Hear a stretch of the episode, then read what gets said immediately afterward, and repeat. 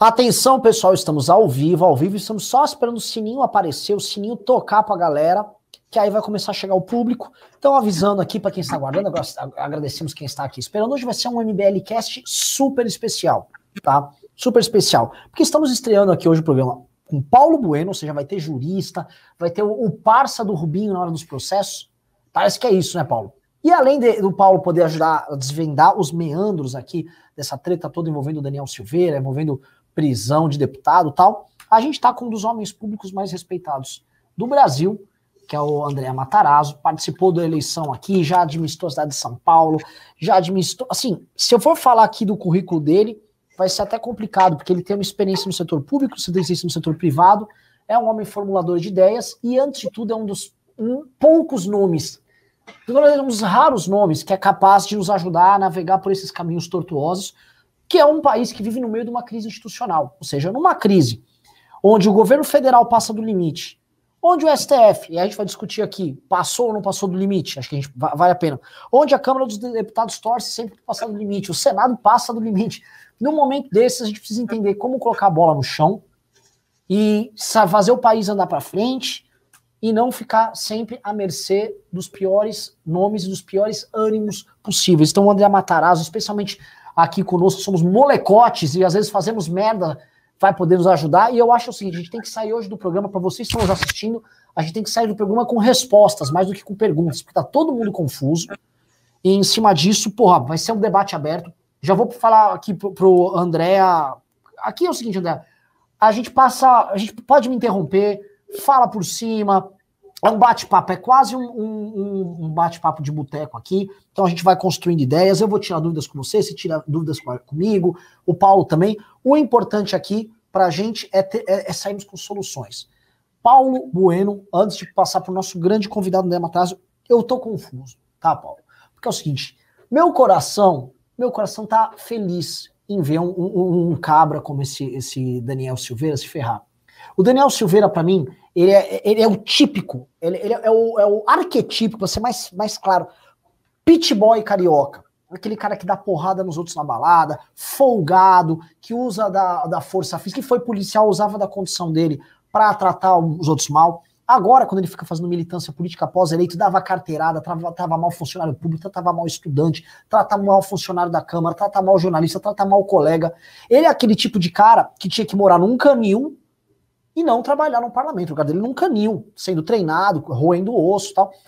Agora, é, eu vou entrar nos meandros com vocês do próprio contexto político das declarações dele, mas muita gente argumenta, e eu não sou jurista aqui, você vai me ajudar, e nós temos aqui novamente uma cabeça que entende o jogo político mais do que a gente, que é qual o contexto por trás? O STF, vamos dizer, operou ao arrepio da lei, como é que foi isso para a gente botar a bola no chão e sair tocando o jogo hoje com uma posição certa? Porque, vou falar, mesmo no MBL hoje foi um pé pra capa. Você pegar os grupos nossos, a gente. Ah, é Renan discorda do Arthur, que discorda do Kim, que discorda do Ricardo.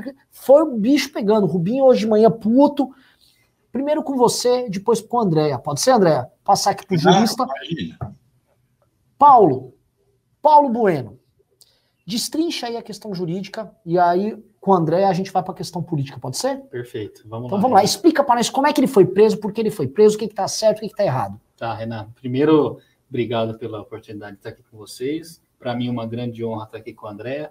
É, porra, se meu pai e minha mãe, quando virem essa, esse vídeo aqui, eles vão ficar orgulhosos do filho de estar dividindo o programa aqui com o André. Mas... Você vê que não me citou, né? é, com o Renan, pô, esse aí, todo endividado aí. Mas o que acontece aqui, Renan, é que logo ah, no início desse inquérito, para quem não, não, pegou ainda o negócio, esse, essa decisão do Alexandre de Moraes não foi dada solta. Ela foi dada no inquérito das fake news que foi aberto lá em 2019, em março de 2019, é, que o próprio MBL, eu lembro, e eu, inclusive, obviamente, fomos contra, que ali era o ato institucional do, do STF, abriu um inquérito guarda-chuva para abarcar o que quisesse. Enfim, isso está acontecendo aqui. Já aconteceu outras vezes e hoje o Alexandre de Moraes, que é o grande inquiridor, se não o inquisidor desse inquérito, ele foi lá e mandou prender um deputado federal. É, a gente tem que dividir aqui esse caso que a gente estava brincando antes de entrar no ar, né? Muito complicado, muito grave. A gente tem que dividir ele em várias partes. Primeiro, se a prisão é ou não é legal, se a prisão é ou não é justa, se é, o que o Daniel Silveira fez é passível de, de ser enquadrado como crime, se não é, se ele estaria ou não acobertado pela liberdade de expressão, inclusive liberdade de fala em tribuna, como deputado federal, aquela coisa toda.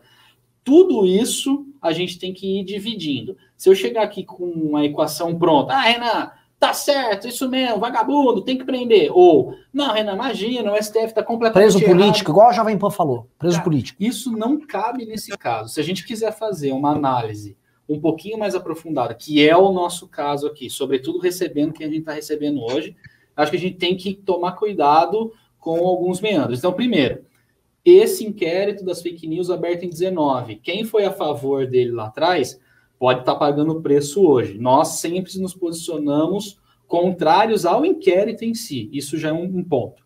Segundo ponto, a prisão, falando do caso, a prisão do Daniel Silveira foi considerada uma prisão em flagrante.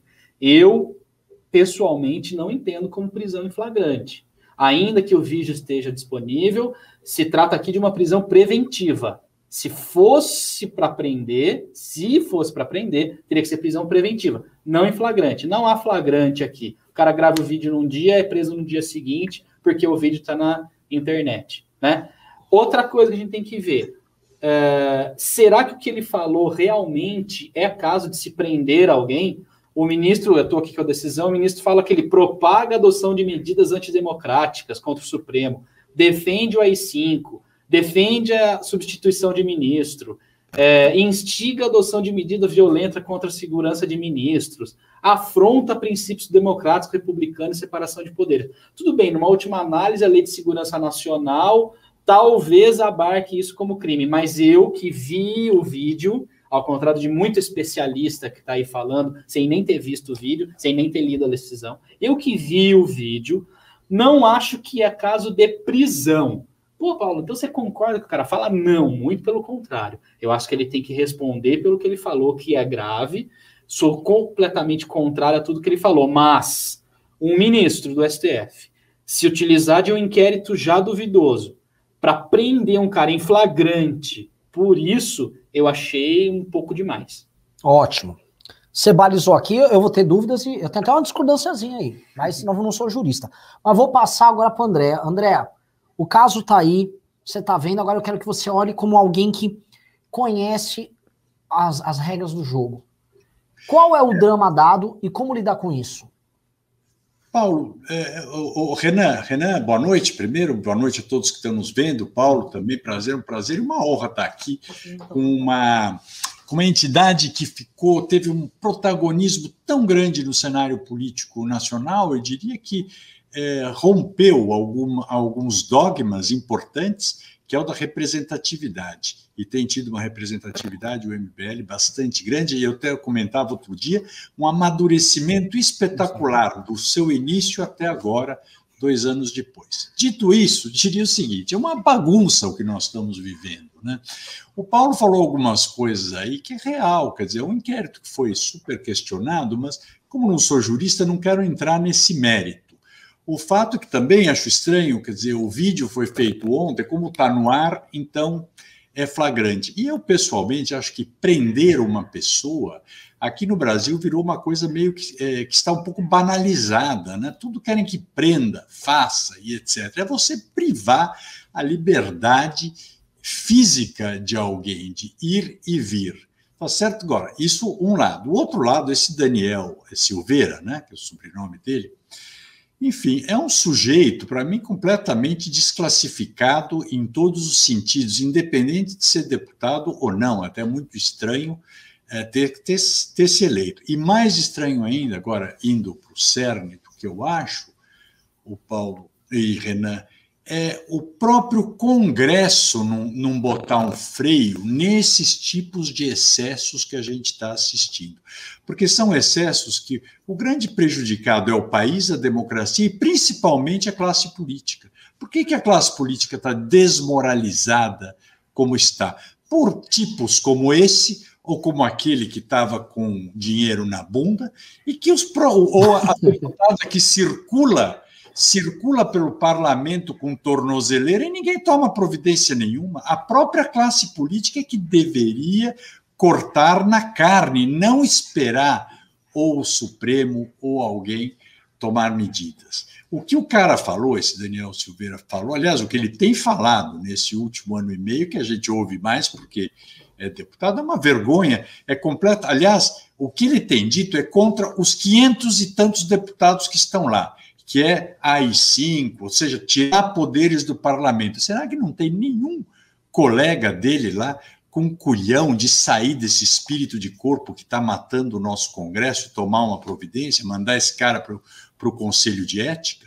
Como a mesma coisa com a nossa, com a, com a deputada lá que está de tornozeleiras.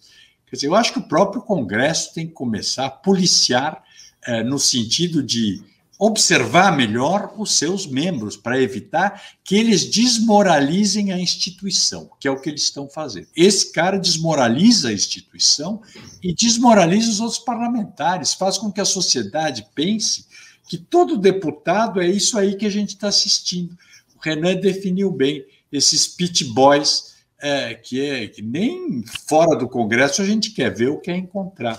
É um mal para a sociedade o que está acontecendo e esse espero que esse evento que está acontecendo aí é, balize um pouco uma nova uma nova cabeça no Congresso Nacional que está desconectado da sociedade. É impressionante a gente ver as coisas acontecerem e você não vê o Congresso reagir de acordo com o que a sociedade espera. Eu nem acho que o Congresso tem que é, acompanhar a sociedade em tudo, até pelo contrário, porque o que a sociedade espera do Congresso é liderança.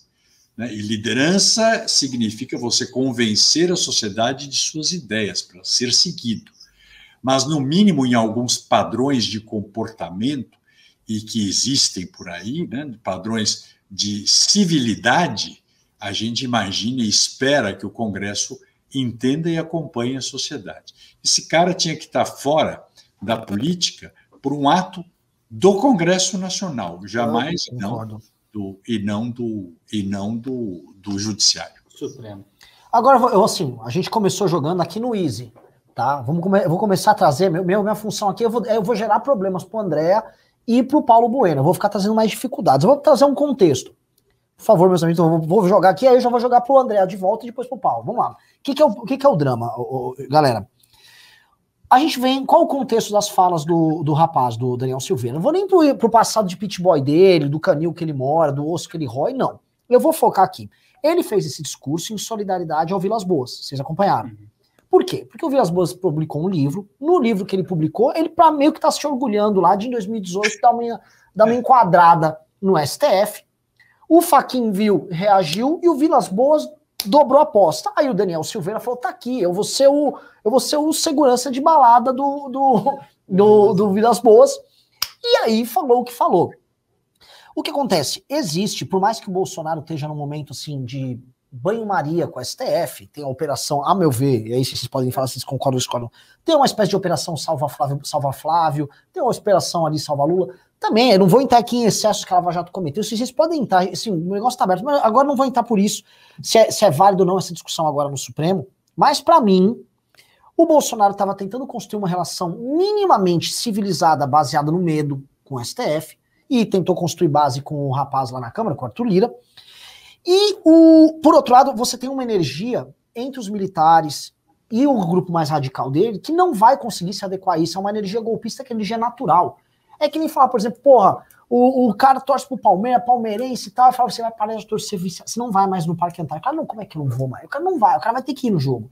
Então, é, segurar essa natureza do Bolsonaro é muito difícil, uma natureza que está no Heleno, é uma natureza que está no olavismo, e essa natureza está em permanente estado de tensão com, com instituições como a STF, e especialmente com o grupo do Gilmar Mendes e do próprio Alexandre de Moraes, e deu a caca que deu.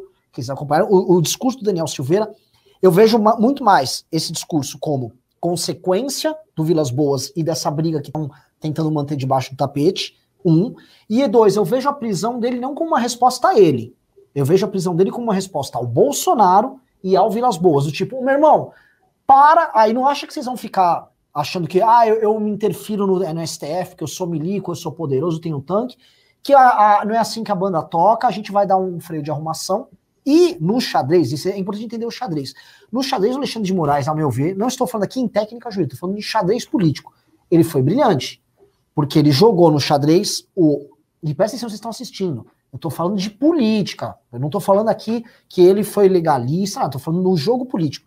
Ele obrigou o Lira a se indispor com a ala radical do bolsonarismo, que está absolutamente apaixonada pelo Lira, buscando cargos em comissões, buscando cargos dentro da, da, da própria, por exemplo, de, de, a parte de comunicação da Câmara, a Carla Zambelli quer. O, o, o, o, Alexandre de Moraes deu essa, essa atrapalhada nessa estratégia, aí eu vou devolver agora para o André nessa parte política e depois vou jogar para você.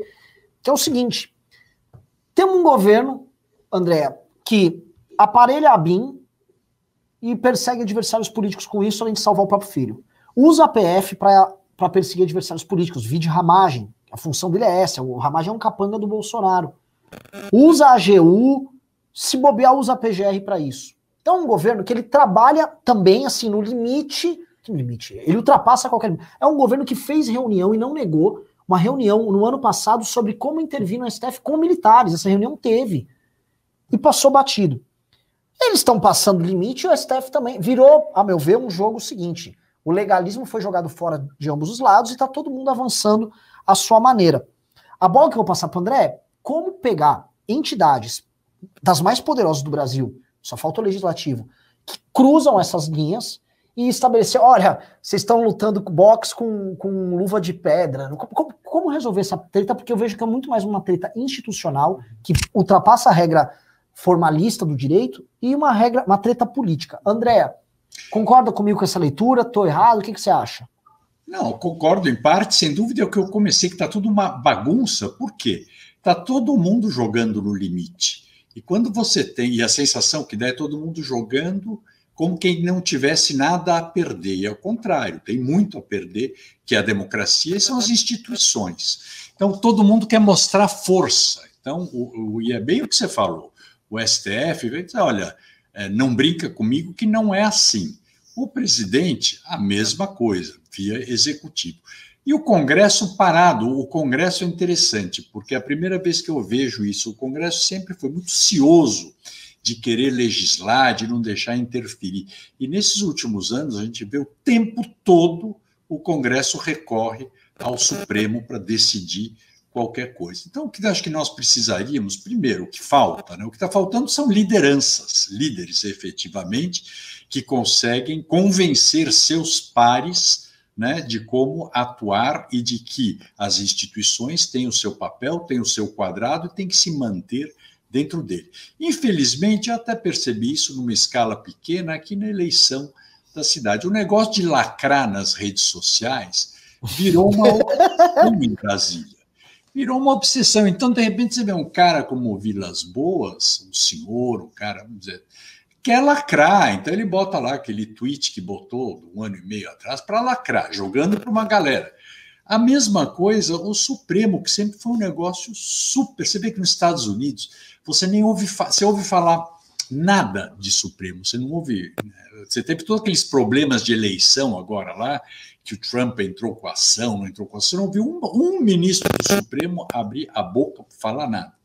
E aqui está todo mundo opinando e querendo lacrar. Eu acho muito difícil, enquanto você não tiver é, pessoas que tenham o preparo, não só preparo técnico, preparo técnico e preparo emocional para ocupar cargos isso é uma coisa importante, isso eu aprendi na minha vida. Você tem que ter maturidade para ocupar determinados cargos. Um, um, sujeito como esse deputado e vários outros né, que a gente tem visto por aí, não tem maturidade para ser deputado federal, ele não tem ideia do que, que ele está fazendo. Aliás, ele disse ontem que ia passar os, todos os dias do mandato para mostrar quem é o Faquin, quem é não sei quem, quem é. Não, ele não foi eleito para isso, e esse não é o papel dele. O papel dele é fiscalizar o executivo que é o que ele tem que fazer, fazer projetos de lei, legislar, né?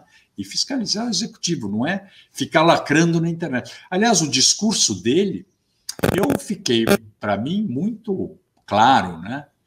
é, pelo grau de, de, de, inteligência dele, que não me pareceu tão, tão, tão forte assim, mas mais é para mostrar serviço para o Bolsonaro, para o presidente da República, querer ser lá o, o, o, o, cara, o fodão lá que, que, que, que ele, ninguém mexe comigo, eu falo, eu te defendo, etc. Mostrar serviço para o presidente, um grau de puxa-saquismo que nos últimos tempos a gente tem visto é, potencializado, né? muita gente fazendo isso.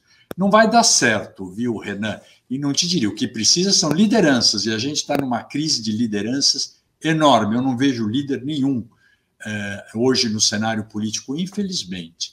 É, infelizmente, é muito triste a gente ver. Inclusive, pela falta de liderança, você começa a ver o grau de desrespeito entre as autoridades e da própria sociedade com as autoridades. Ó, ele foi na parte política, agora eu vou jogar a minha treta na parte jurídica. Você não considera. Eu tô, tô, pulando a parte do inquérito das fake news, eu tô pulando a parte do, do flagrante, que é uma tese meio exótica. Ele não cometeu crimes, mesmo enquanto deputado, aquilo lá não é um crime, um crime passível de prisão. O que ele falou, ele, ele, assim, ele deu claramente a entender que as pessoas deveriam agir em prol de um AI-5 e mais. Ele falou em esfregar a cabeça dos caras no chão, linchar os caras. Ele foi, ele foi, assim, ele vocalizou com muita clareza um desejo, uma incitação à violência. Algo que nos Estados Unidos está sendo discutido agora com o Trump. Que o Trump vai falar, ah, eu não falei para invadam o Capitólio, mas claramente o Trump, né, ele deu o whistleblow para que as pessoas fizessem a invasão do Capitólio. E a gente sabe que o gado imita isso o tempo todo, né? É, é, é o Trump lá, ah, vamos esse é um desejo. O sonho deles é uma invasão do Congresso. O Olavo xingava a gente porque a gente não queria invadir o parlamento em 2015. Joga a bola para você. Há o crime. Porque eu quero ir picando aqui o tema. Há um crime, há um comportamento que a gente pode tipificar? Paulo Bueno. Renan, é uma resposta juridicamente complicada de se dar.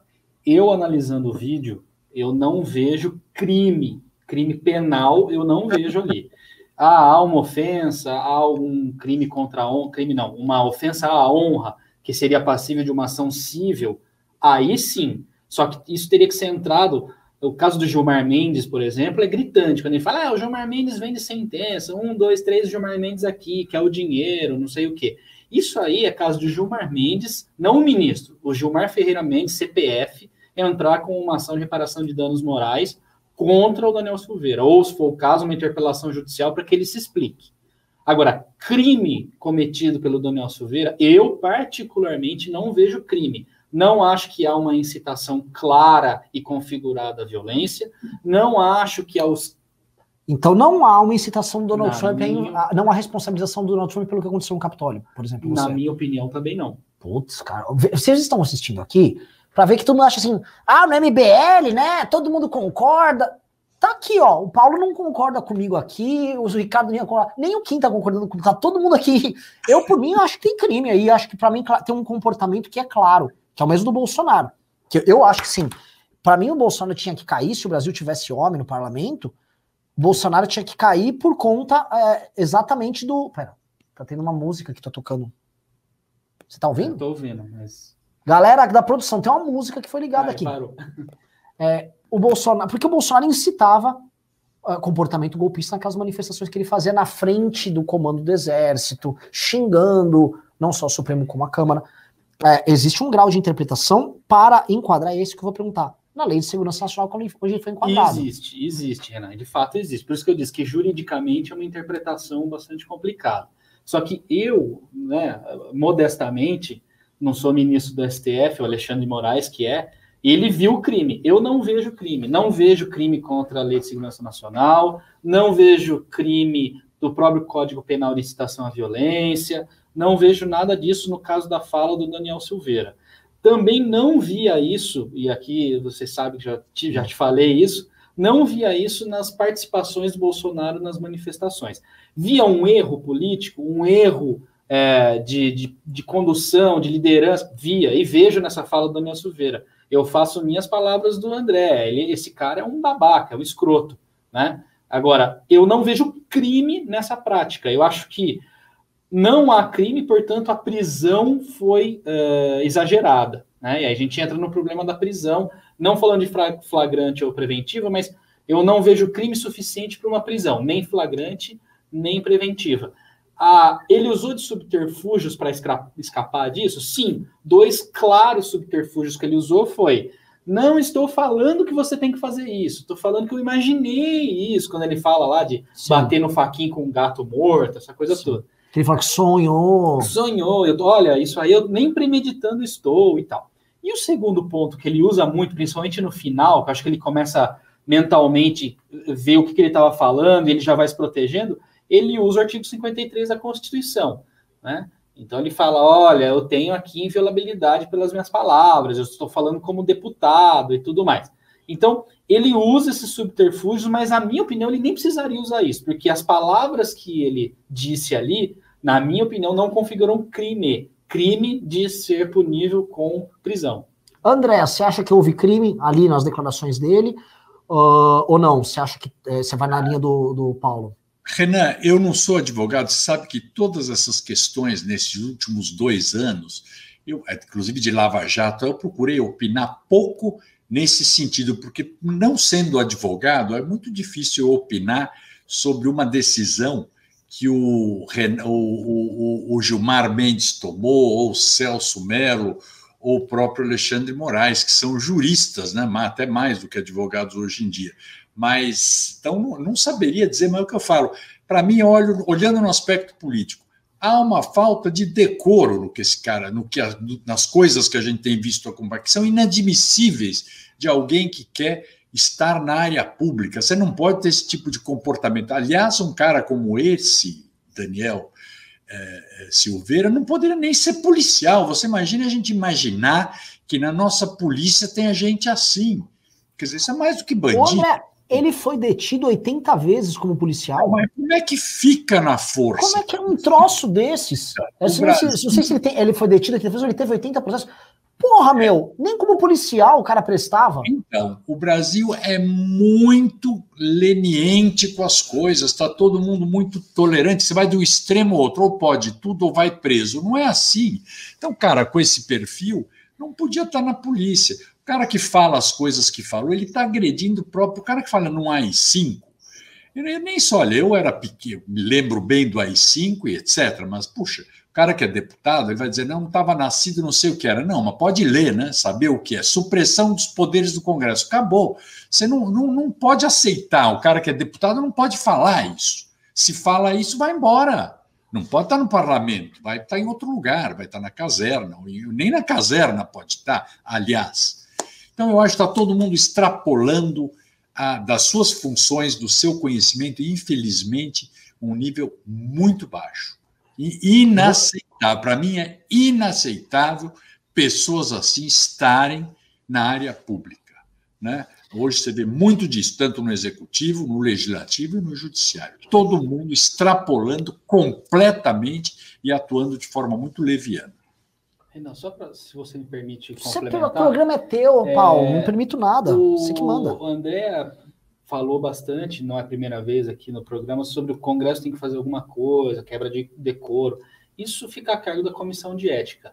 É, eu concordo plenamente com ele. Eu acho que um deputado, um parlamentar desse, tem que responder por esses atos, que eu repito, são graves, são ofensivos e não podem ser cogitados por um parlamentar que vive numa democracia.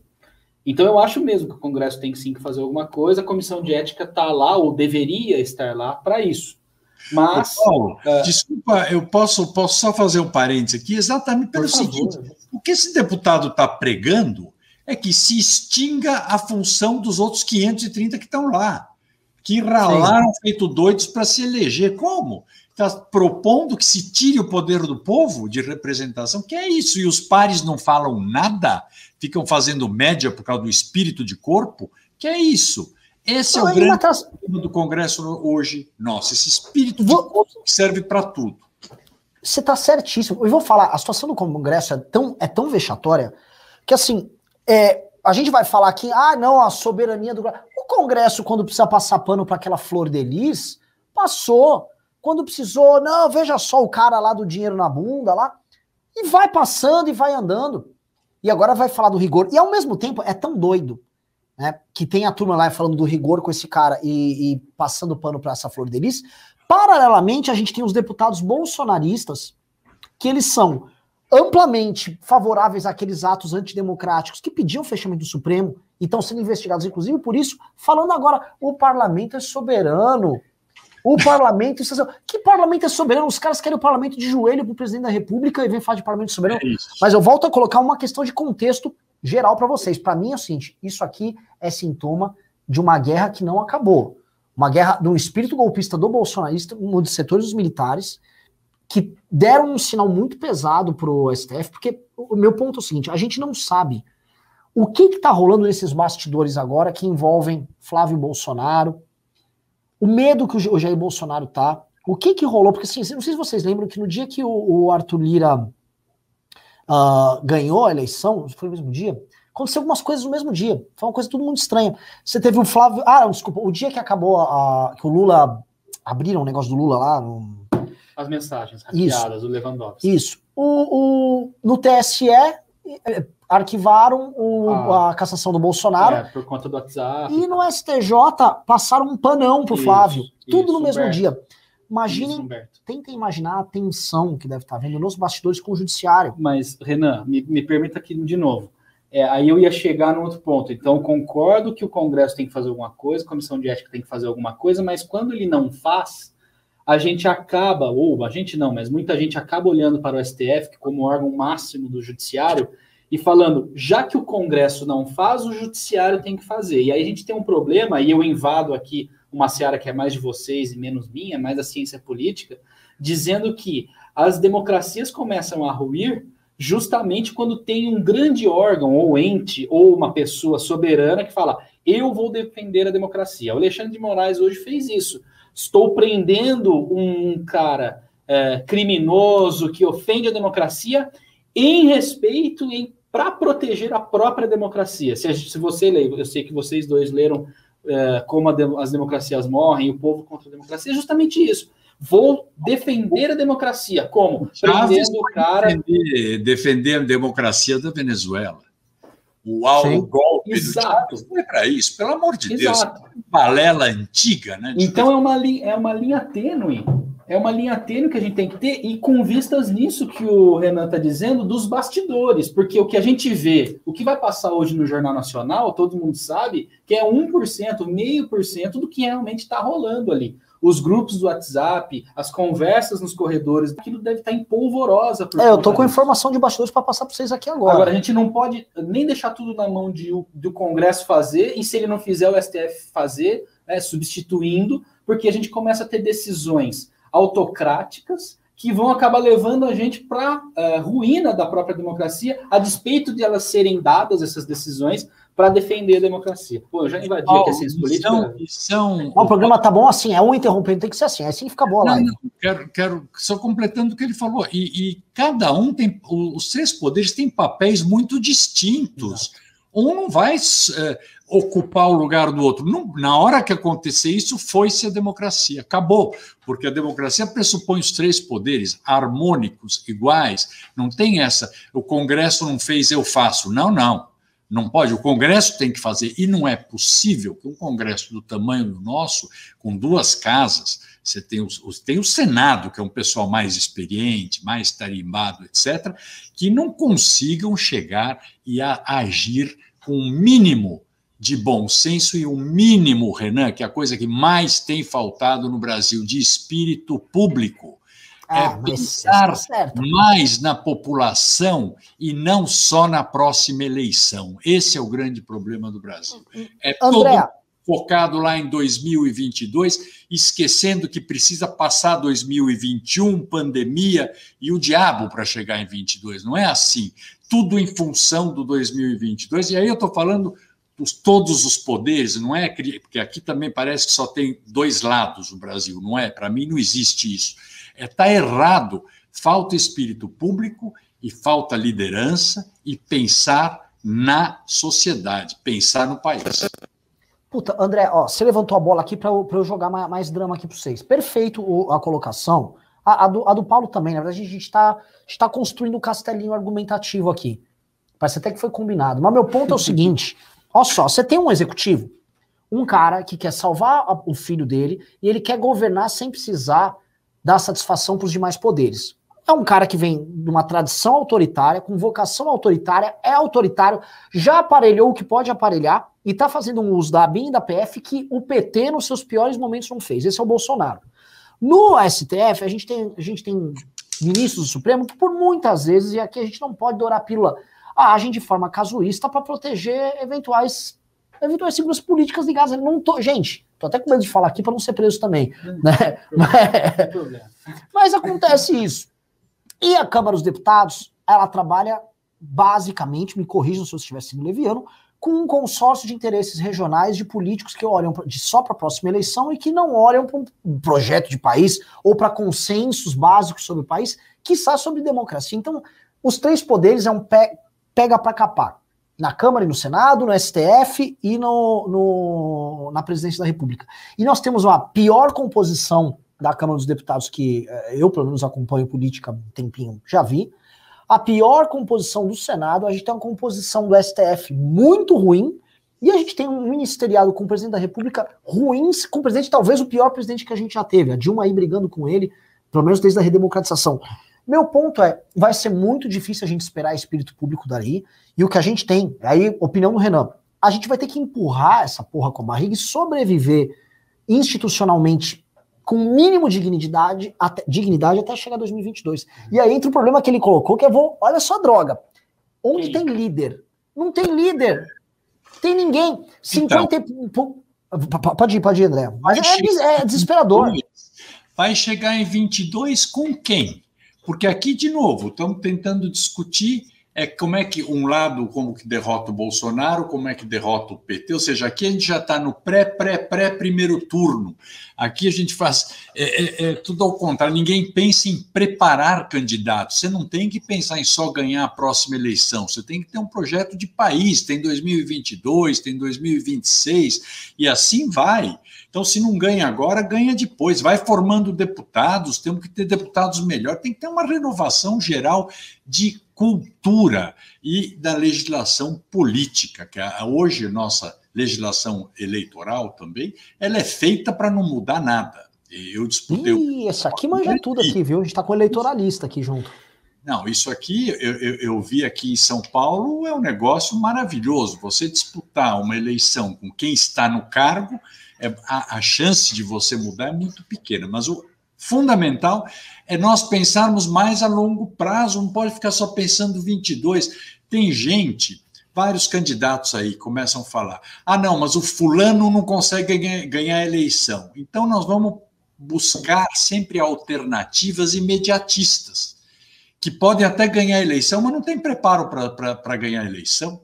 Né? Aliás, também, também, aconteceu isso, já vimos acontecer isso no Brasil, né? É, várias vezes. Né? Então não é assim, você tem que ter gente preparada. Não é, ah, esse aqui faz uma pesquisa, ah, o nome aparece, ótimo candidato. O que, que é isso? Isso não é assim. Isso é, de eu... jeito nenhum. Por isso que nós estamos como estamos. É só pensando na próxima eleição. Ninguém. O falou da eleição é. Falou da legislação eleitoral, Renan. Isso começa antes da eleição propriamente dita, da preparação ali para a eleição, começa ali em abril, maio e tal. Isso começa nos partidos políticos.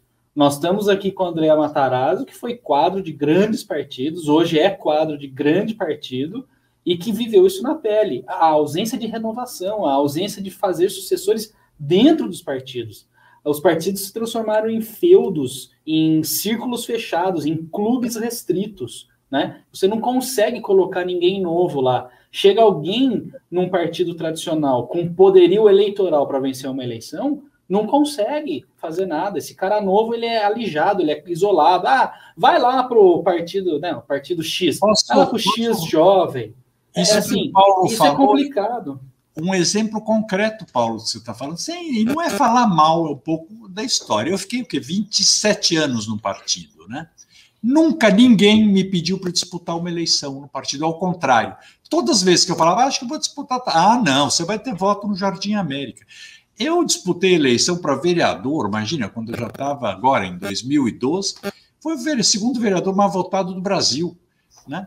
E não foi só no Jardim América, eu tive votos na cidade inteira. Nunca, ao contrário, sempre tentou-se impedir que eu saísse, por quê? Para não ter concorrência. É. Tá, e, e vou fazer história de lei eleitoral, se preparem. Foi entregado agora para Renata Abreu do Podemos é, a incumbência de cuidar, aparentemente, da, da legislação que vai reger a eleição de 2022. E o papo dela voltou a ser aquele distritão, não sei qual a opinião de vocês, onde basicamente eles vão concentrar o dinheiro nos nomes ligados aos caciques eleitorais, que eles não vão mais precisar fazer aquela. E eles concentram na turma deles, fica só nisso, restringe o número de candidatos nos partidos, você não precisa mais formar chapa, restringe o número de candidatos nos partidos, e quem for formar chapa que não precisa, vai, lá, vai num partido nanico, que não vai ter dinheiro. Então, na prática, é um golpe parlamentar dado para você fazer manutenção desses caras. E ela está discutindo isso como se fosse a coisa mais, mais normal. normal. do mundo. É, a, a, proposta ideal que sempre chega na, no Congresso e é emperrada, eu não sei se é a proposta ideal, mas é uma boa proposta, é o distrital misto. Né? Você teria dois votos e tal. Você teria que ter um distrital misto. Até tem uma, alguns projetos do José Serra que tratam disso há anos, há anos, e não anda. E na última reforma verdadeira, um pouco mais uh, profunda que teve, que não foi em 2019, obviamente, foi lá em 2017, é, a Renata Abreu tomou a frente também desse, dessa discussão. Houve ali uma comissão especial da reforma política, e isso foi, assim, abolido de qualquer tipo de discussão. Distrital misto, não. Vamos discutir qualquer outra coisa. Aí ficaram discutindo cláusula de barreira, financiamento público, fizeram essa aberração, Renan, que a gente sempre briga do fundo de financiamento, tanto partidário quanto eleitoral, dinheiro público, empresa não doa, uma aberração toda, Sim. e isso a gente vem carregando. Essa lei eleitoral a gente vem carregando. Então, sempre que se coloca é, quem usa da lei para fazer a lei, para quem você acha que eles vão é, é, pender? É, esse é o ponto, Paulo. É isso aí. E, e eu não vejo perspectiva de melhor, sabe por quê? O consenso geral dos partidos na última eleição de 2020 é funcionou. Eles saíram felizes, os grandes partidos saíram animados com os resultados. Ah, mas o PSDB perdeu o per Mas eu vou dizer o seguinte, mas as coisas como é que mudam? Mudam como, como o MBL, como é que vocês entraram nessa discussão? E fizeram cadeiras, e fizeram deputados, e fizeram parlamentares, e levaram gente para a rua. É assim, mobilizando a sociedade com lideranças novas, lideranças que não estão contaminadas ainda com, com, o formato das coisas. Eu vejo até por mim, até eu tenho dificuldade às vezes de pensar dentro desta nova realidade, porque você vem há muitos anos do mesmo jeito. Então, essa renovação, nós precisamos estimular gente nova a começar a participar, a se filiar, não precisa ser partido, vai se filiando em movimentos e depois do movimento cada um vai para um partido que for mais conveniente enquanto a legislação for assim. Vai achando as brechas e se encontram no Congresso. Eu vi isso quando eu fui vereador. Como vereador, eu e, e vereadores de vários partidos aprovamos várias leis que eram de interesse do município. Olha, eu era líder da oposição ao Haddad, mas leis boas para a prefeitura Imagina se eu ia votar contra. Né? Ao contrário, eu, muito, fiz, eu fiz até muita lei que beneficiou o Haddad, até porque eu imaginava que eu ia suceder o Haddad. Então, eu estava fazendo leis que beneficiariam a prefeitura, independente de quem fosse o prefeito. Então, eu acho que esses movimentos, como os de vocês, a gente começa a ver vários aí fazendo formação política. Os jovens têm uma, uma nova geração que está se interessando novamente para a política que tem que ver que política não é isso que está se assistindo nos últimos 10 anos, de jeito nenhum. Política é o que eu fiz quando eu comecei em 95, ainda com Fernando Henrique, Mário Covas, que agora ficam, eh, eu sempre brinco, estão eh, demonizando, né? mas ninguém lembra que em 98, quando eu estava com o Covas e com o Fernando Henrique na Bovespa, aqui tomando pedrada de sindicalistas na privatização da CESP, Onde é que estava essa turma que se diz liberal, agora de carteirinha? Né? Não estavam aí. Então, muita coisa foi feita. Agora, vai sendo feita por pressão. Pressão como vocês, MBL e outras entidades, começaram dois anos atrás a, mobi fazer mobilizando a sociedade e continuam lá. Hoje você tem o Kim é, fazendo um trabalho bonito no Congresso, o, o Arthur e vários outros aí, a Janaína com modos diferentes de enxergar as coisas, criticando, inclusive, os próprios pares, pedindo mudança, não o criticar por criticar. E acho que é assim que muda, nós temos que apostar nisso. Agora, é longo prazo. O governo, Eu também acho. É longo prazo. Infelizmente, mas é assim. Eu vou até falar para vocês, eh, dentro dessa, dessa, dessa linha, que é o seguinte: o, a internet e aquele fenômeno político começou em 2013, eles romperam um jogo que era um jogo praticamente de cartas marcadas, de situação, oposição, os partidos e tal. E aí veio a, a, Lava Jato como uma forma também de atacar esse sistema político, surgiram movimentos, surgiram novas forças, novas expressões políticas, o uso intensivo de redes sociais, só que não amadureceu, como, como, como você comentou agora, André, e aí as pessoas fizeram um uso irresponsável Isso. disso em eleger esses Daniel Silveiras. Uhum. Então, 2018 foi uma revolução, ah, foi um, a, o Brasil estava em estado revolucionário, e eu não estou falando aqui de forma alegórica, Houve uma revolução caminhoneira, as pessoas apoiaram a greve dos caminhoneiros, chegou a ter 78% de apoio, uma greve onde as pessoas ficavam sem gasolina, onde teve gente perdendo emprego, destruiu a economia do Brasil naquele período, as pessoas apoiaram aquilo durante um bom tempo. Então, as pessoas estavam imbuídas ali em 2018, na hora que for a urna, num sentimento, a meu ver, revolucionário. Tanto que saiu uma pesquisa do UFMG à época, e a pesquisa mostrava o seguinte: mais de é, 53% dos brasileiros, à época, eram favoráveis a uma intervenção militar em 2018. Então, as pessoas foram votar ali querendo botar o sistema abaixo, com pessoas profundamente desqualificadas. Quem acompanha o programa aqui sabe, por exemplo, que eu, eu, eu sei de cor a bancada mais tosca possível do PSL. Eu posso falar do tio Trutz fritando hambúrguer, ele ganhou, ele criou o Bolso Burger, porque tinha bacon e irritava veganos, ele ganhou para deputado federal, e aí ele, para ele ganhar repercussão, ele simulou que tomou uns tiros, ele mesmo tomou, ele deu os tiros no próprio carro, foi pego é pela Polícia Federal. Um, esse é um. Nelson Barbudo fez greve caminhoneira, ficou famoso porque tinha uma barba e xingava os outros que tinham uma barba e gostava do Bolsonaro, deputado federal, tá mamando lá, não faz porra nenhuma. Príncipe da Terra Plana. É, é, é um Belo Antônio fica falando lá, não sei o que, serve pra nada.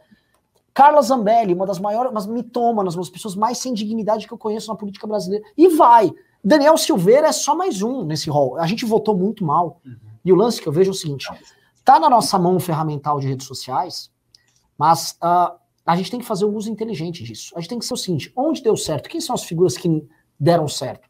E pegar elas e a gente ir replicando isso e começar a crescer. Se houver, eu vou perguntar para o André isso para você, Paulo. Se houver, por exemplo, uma bancada de 15, eu não estou falando muito, estou falando 15 caras com o padrão de trabalho do Kim, que tem a comunicação, redes sociais, qualificado e trabalho qualificado, respeitando o rigor do parlamento, respeitando o, o, os procedimentos internos que existem, mas também se comunicando fora, levando pautas.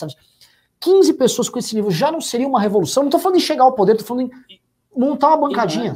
É, o, o, que acontece assim, que essas pessoas, Daniel Silveiras da vida, elas não brotaram ali no dia 1 de fevereiro Sim. de 2019, opa, virei deputado. Não, elas sempre existiram. Só que agora elas estão com a voz e com a caneta. Sim. Agora a gente precisa pegar os kings kataguiris, que também existem, mas estão sem voz e sem caneta, e colocar eles lá. Essa mas, é a dificuldade. Paulo, esse eu acho que é o seguinte, dentro do que você falou também, Renan, é, de fato, não é só a gente aprender a usar a rede de forma responsável, isso sem dúvida, mas a sociedade vai ficando mais tarimbada e começar a discernir o que, que é bom e do que, que é maluquice. Porque você deve lembrar também do ridículo do início dessa, dessa legislatura, aqueles deputados todos falando, querendo lacrar na rede, todos com o celular lá fazendo Sim. live. Então, a bancada da live. Um negócio, um, um ridículo comovente. E também a sociedade, de novo, como você fala, apoiou, queria mudança tal, mas a gente percebe que às vezes a sociedade sabe o que quer, mas também às vezes quer muita coisa que não sabe. Muita gente não tem ideia que é regime militar. Imagina. Isso é uma coisa, primeiro, antigo, né? um negócio fora de época. O que eu acho que a sociedade vai amadurecendo com esses erros e vai percebendo. Você vai percebendo. Isso que você falou do, do perfil. Você vai ver parte desses deputados que se elegeram o ano passado, é, mesmo com a legislação não mudando.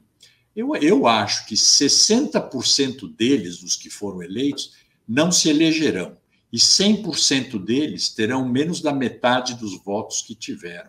Não tem a menor dúvida, até porque o desempenho Se tiveram alguns que foram excepcionais e a sociedade percebe, outros ficaram abaixo da crítica, não é nem decepção, é um horror, quer dizer, é, mostraram a cara, né? Porque aí com o é. microfone você mostra a cara. Então eu acho que a sociedade é que tem que amadurecer e cabe a entidades, à imprensa, a grupos organizados procurarem sempre esclarecer isso, mas não dessa forma radical que está acontecendo na base da lacração, é da argumentação e da discussão. Você vê, o, o Renan e Paulo, o Renan eu conheci outro dia, conheci o MBL, fiquei fascinado quando eu vi, aliás, três meses atrás, o, o vídeo da formação do MBL. E no começo eu tinha horror ao MBL, porque era uma coisa radical demais, muito, muito truculento. Mas você vê, vai se depurando, porque a realidade também vai se impondo, né? e, e é uma seleção meio natural. E, tanto é que o MBL, desses movimentos, é o que se consolidou e cresceu. Né? Hoje, muito, muito o Kim, como para darmos um exemplo, um, um, deputado que fala com parlamentares de A a Z do partido da extrema uhum. esquerda da extrema direita, uhum. fala de igual para igual, sem problema nenhum. E esse é o papel de um parlamentar para ele conseguir avançar. Vou jogar essa. Ah, você levantou a bola, e assim, esse programa tá bom, a gente tá, tá fazendo levantamento de bolas multas aqui. André Matarazzo, o Kim, quando eu falo para ele, qual é o teu sonho? O Kim fala para mim, Paulo, quero ser presidente da Câmara. O Kim, isso que você colocou que ele está sendo respeitado, conversado com a esquerda, é real. O Kim está deixando de ser um parlamentar qualificado de direito para ser, tipo assim, uma das, um dos balizadores do bom funcionamento do próprio parlamento. E aí é onde eu quero chegar. Isso costuma ser a função clássica do, do, do Ulisses Guimarães, do Pop Trancredo. Lógico, quem ainda é um garoto, mas é um puta de um garoto. Uhum. Há, a meu ver, a inexistência de um alto clero na Câmara dos Deputados e no Senado que são as pessoas que ajudam a balizar a própria ideia de república. Né? Os varões de Plutarco, vai, os caras que. Puta que pariu, esses caras vão botar a bola no chão e o jogo vai andar. Eu perguntei pro André outro dia e uma coisa que é verdade. O PSDB, por um momento, aí lá vai, lá vai o gado aqui. Ah, o Renan vai falar. Eu já falei bem do. Eu falei que o Fernando Henrique teve o melhor mandato de presidente do Brasil desde a redemocratização. Ponto. Ah, então o Renan é Tucano, beleza, pode falar o que eu quiser. O lance é o seguinte: o PSDB chegou a ter por muito tempo esse perfil, porque uhum. era o partido que tinha Covas, Montoro, Fernando Henrique Cardoso, André, é, puta, Serra, o, Serra, o Serra, o, o Serra, o Scalco, o, tinha gente, Paulo assim, Renato. As, Paulo Renato. Aí a, a, turma, por exemplo, na parte econômica, quando o Fernando Henrique se aproximou da Casa das Garças, a turma que implementou o plano. Pércio Arida, exatamente, todos esses economistas, imagina. Não Isso, era no... de partido, eram pessoas que se juntaram num projeto para mudar o uhum. país. Isso era o e, certo. E eu vou falar, que eu vou, agora vocês vão entender meu ponto, é gostem ou não do PSDB, o PSDB, no pós-democratização, foi o único que ajudou a ter um projeto de país, e isso foi interrompido depois, e até agora a gente não se recuperou. Uhum. Nós estamos, estamos em 2020, nós estamos há praticamente 20 anos patinando, andando de lado em projetos populistas, demagógicos, e com a inexistência de um alto clero na política brasileira. E assim, gente, política é democracia, a gente está no regime democrático? É, mas eu sou profundamente defensor, eu vou jogar a bola para vocês, da ideia própria de aristocracia, no sentido bom do termo. Existem certas pessoas que ocupam posições de responsabilidade numa república, e essas pessoas têm, nessa função de responsabilidade, elas, eles se comprometem em expressar o melhor dos seus valores, tanto que a aristocracia, o principal valor deles é nobreza e honra, para ajudar a tocar aquele lugar. E houve na história do Brasil essas pessoas, em diversos momentos. E agora o que mais assusta é que não tem. São as lideranças, Renan. É, mas liderança você pode ter um monte. O, o, o, então, o Eduardo Bolsonaro é uma liderança. Mas, numa, mas numa, numa empresa, por exemplo, vamos trazer para mais palpável aqui, você não tem 40 CEOs.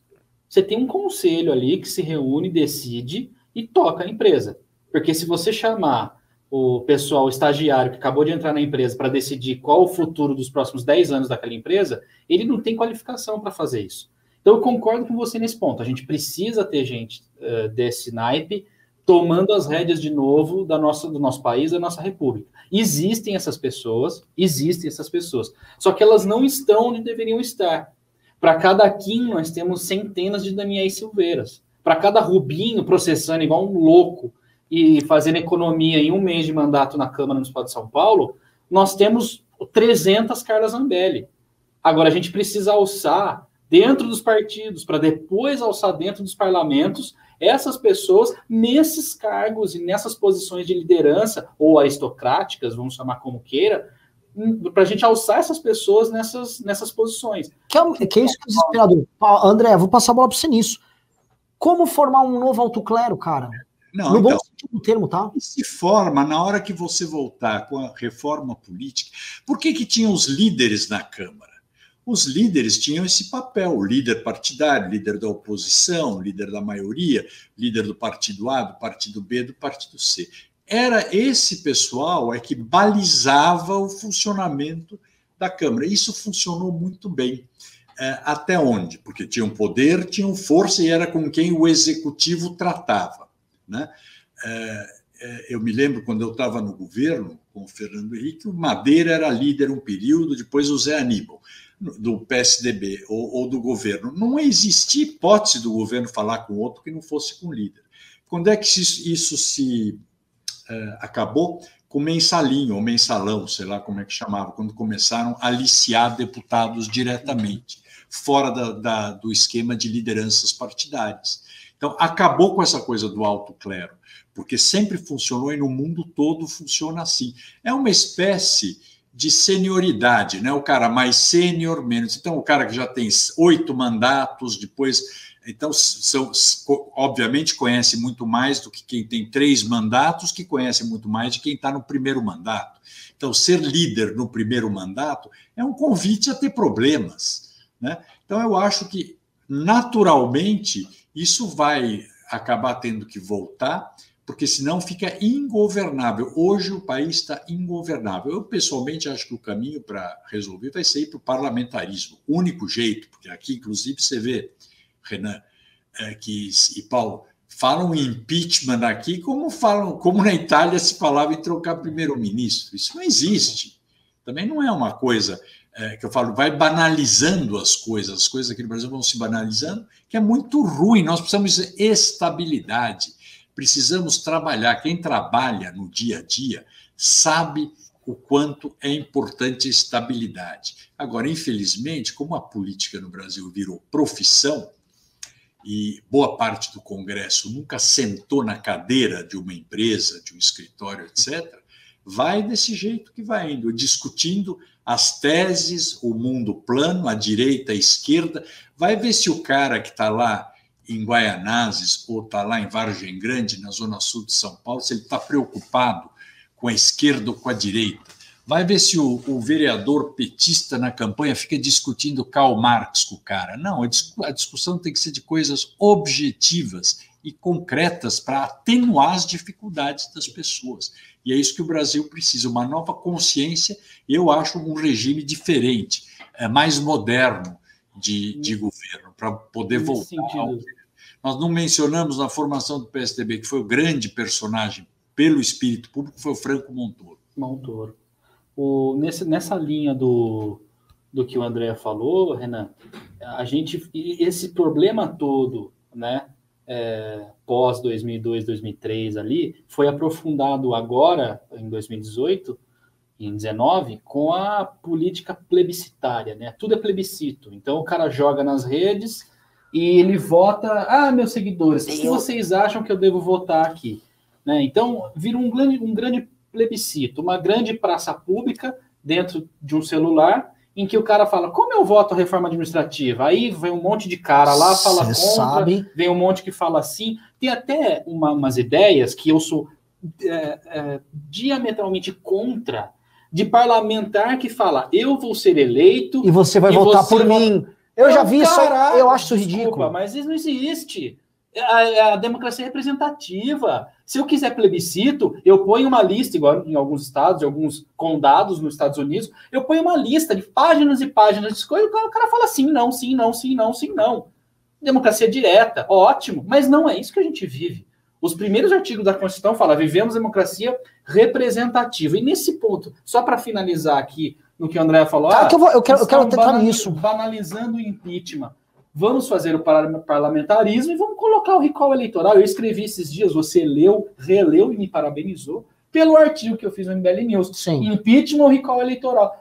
Poxa vida, faz o parlamentarismo, institui o recall. Se o cara tomar um voto de desconfiança e perder, tchau, amigo, põe outro. Sim. Muito simples, mais simples do que você criar rupturas democráticas para fazer um impeachment, banalizar um instituto, né? E nunca ter a resposta certa. Porque não tem lideranças para substituir. Se sai o Bolsonaro, me entra o Mourão. Qual que é a mudança? Qual é a grande mudança que essa grande liderança, Milton Mourão, traria? Não vejo grande lucro para nós. Posso falar qual é o grande lucro?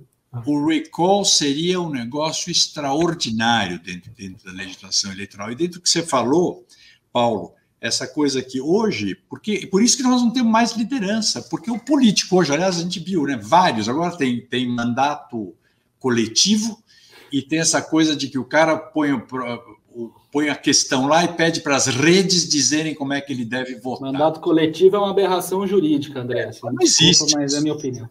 E eu, eu, vou falar duas coisas.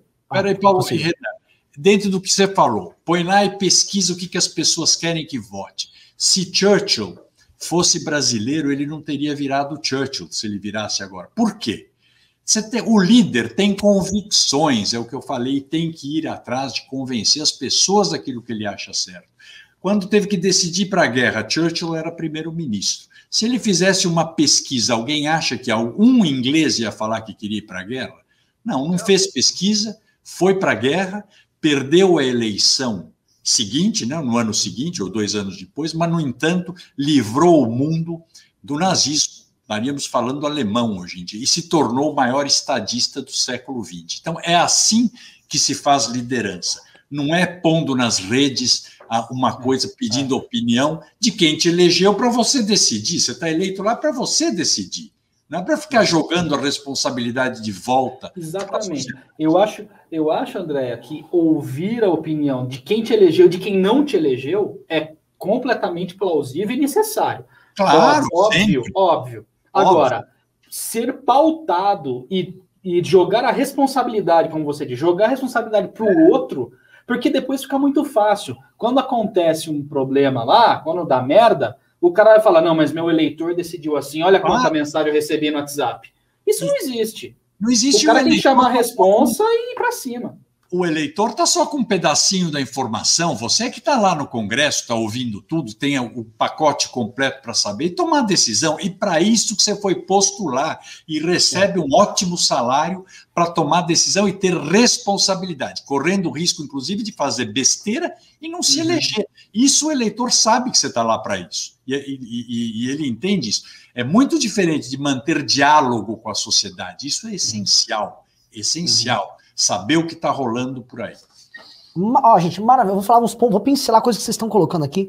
Primeira coisa, isso que você falou, Paulo, é, como a, o fenômeno de uso intensivo de redes sociais, não só para se eleger, mas nos mandatos, ele é muito recente, então a gente está começando a ver os primeiros resultados políticos e, a, e as novas formulações uh, de ação política baseada nisso. Eu tô com uma tese, eu até falei com o pessoal da Folha que quero mandar um artigo para a Folha nisso, eu estou montando ainda, chama Fisiologismo Digital.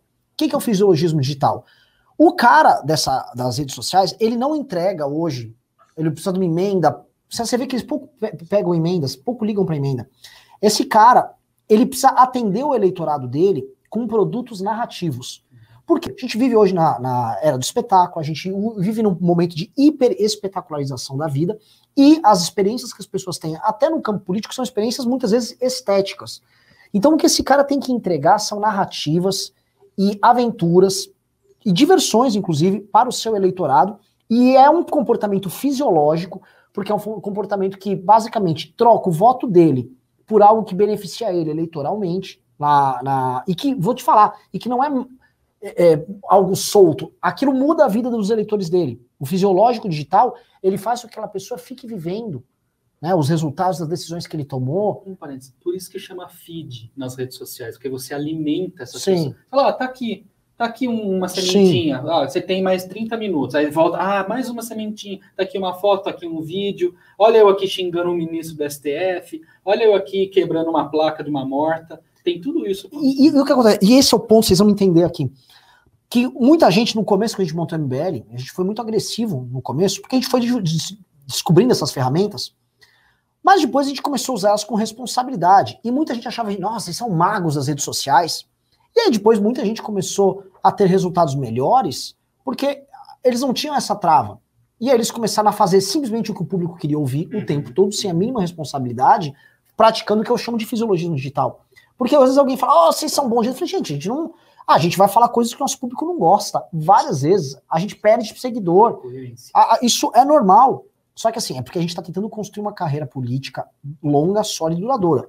O fisiológico, ele vai ficar oferecendo narrativa, mas a narrativa é diferente da ponte que ele constrói. A ponte fica, a narrativa passa e a pessoa esquece depois de um mês. Então é uma coisa muito fugaz. Então o fisiologismo digital, ele é um fenômeno novo, as pessoas ainda estão estudando, porque Carla Zambelles, Daniel Silveiras, eles são obrigados a ficar entregando uhum. esse tipo de conteúdo, uhum. esse tipo de material o tempo todo.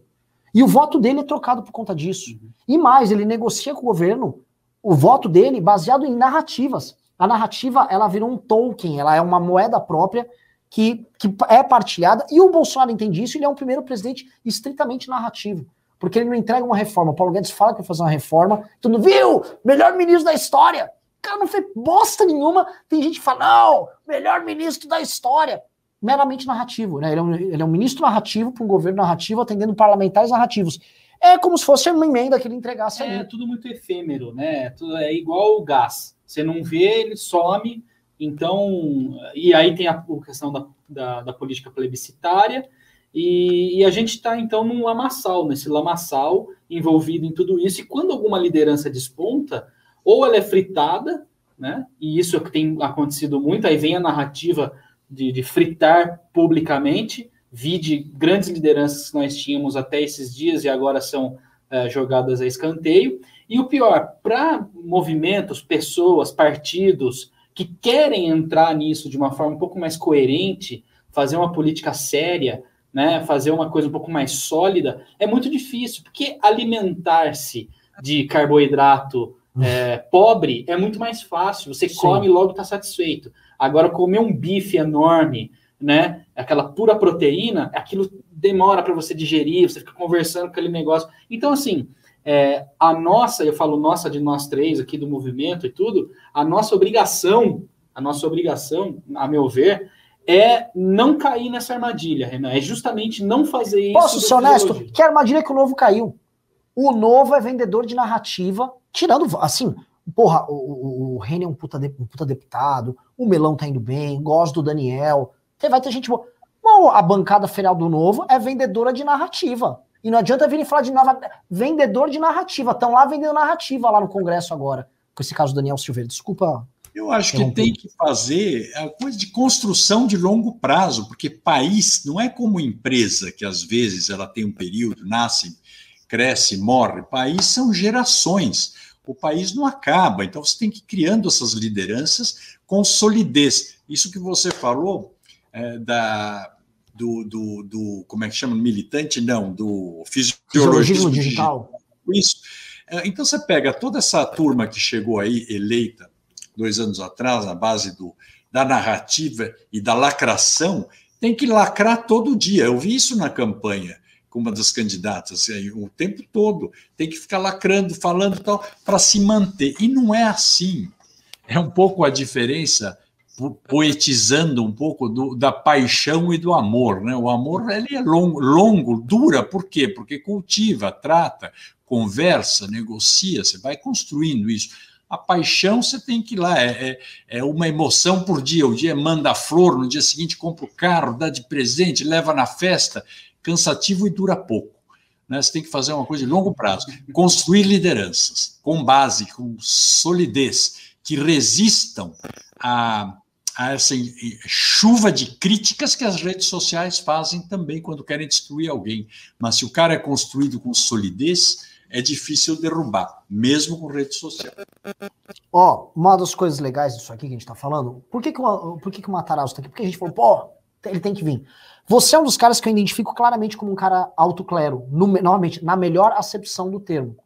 Um cara que se tivesse agora, por exemplo, ah, mas não é minha praia, eu sei que sua praia é mais executivo, mas se tivesse a presidência da Câmara, você estava vendo como conciliar esses interesses, entender esse drama dado e pensar na solução responsável para a República. Nós não temos isso lá. Sacou? Eu queria multiplicar você aí, entendeu? Fazer uns clones, fazer uns clones do Kim e tal.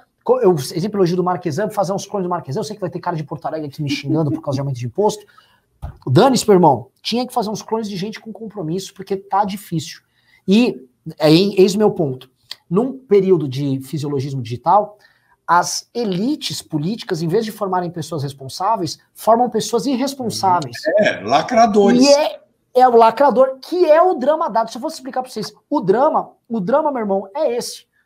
O sorte que é o seguinte, pode ser que o MBL acabe amanhã, mas pelo menos a gente está tentando fazer isso aqui. A gente tem pessoas que a gente fica discutindo teses. A gente está aqui, ó, num programa ao vivo, tem, tem é, só no YouTube tem 1.200 pessoas assistindo agora, mas a gente está discutindo teses aqui e combinando e isso é um tesão de fazer, porque a gente ajuda a instruir, ajuda a formar essa bagaça. Mas é muito mais difícil vender, entre aspas, isso, né, Renan? A gente sabe disso, sentiu na pele.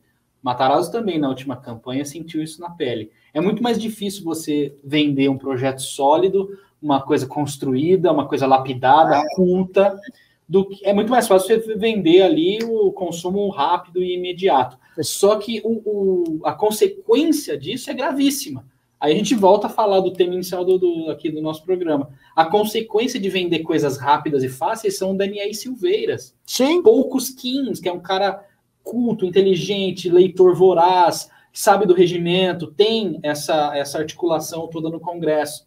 É muito mais difícil você vender o André Matarazzi, é muito mais fácil você vender Daniel Silveiras e seus asséculas ali. Eu vou, eu vou colocar um ponto. Falando nessa indústria do like e também falando de Bolsonaro, Vou pedir para colocar na tela a pesquisa que acabou de sair do Poder 360. Tá, é, tá na tela aí, não sei se o Matarazzo está vendo aí, mas se estiver vendo aí na tela. Seguinte, né? É, do, em 15 dias, agora no mês de fevereiro, ah, houve outro salto na rejeição do Bolsonaro. Ele saiu de 41% para 48%.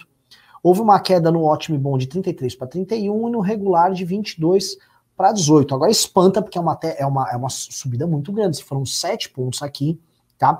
Lembrando-se que essas pesquisas sempre variam, a da Atlas dá outros números, da Datafolha dá outros, mas se há um padrão é que ele está dando esses picos em praticamente todas as pesquisas.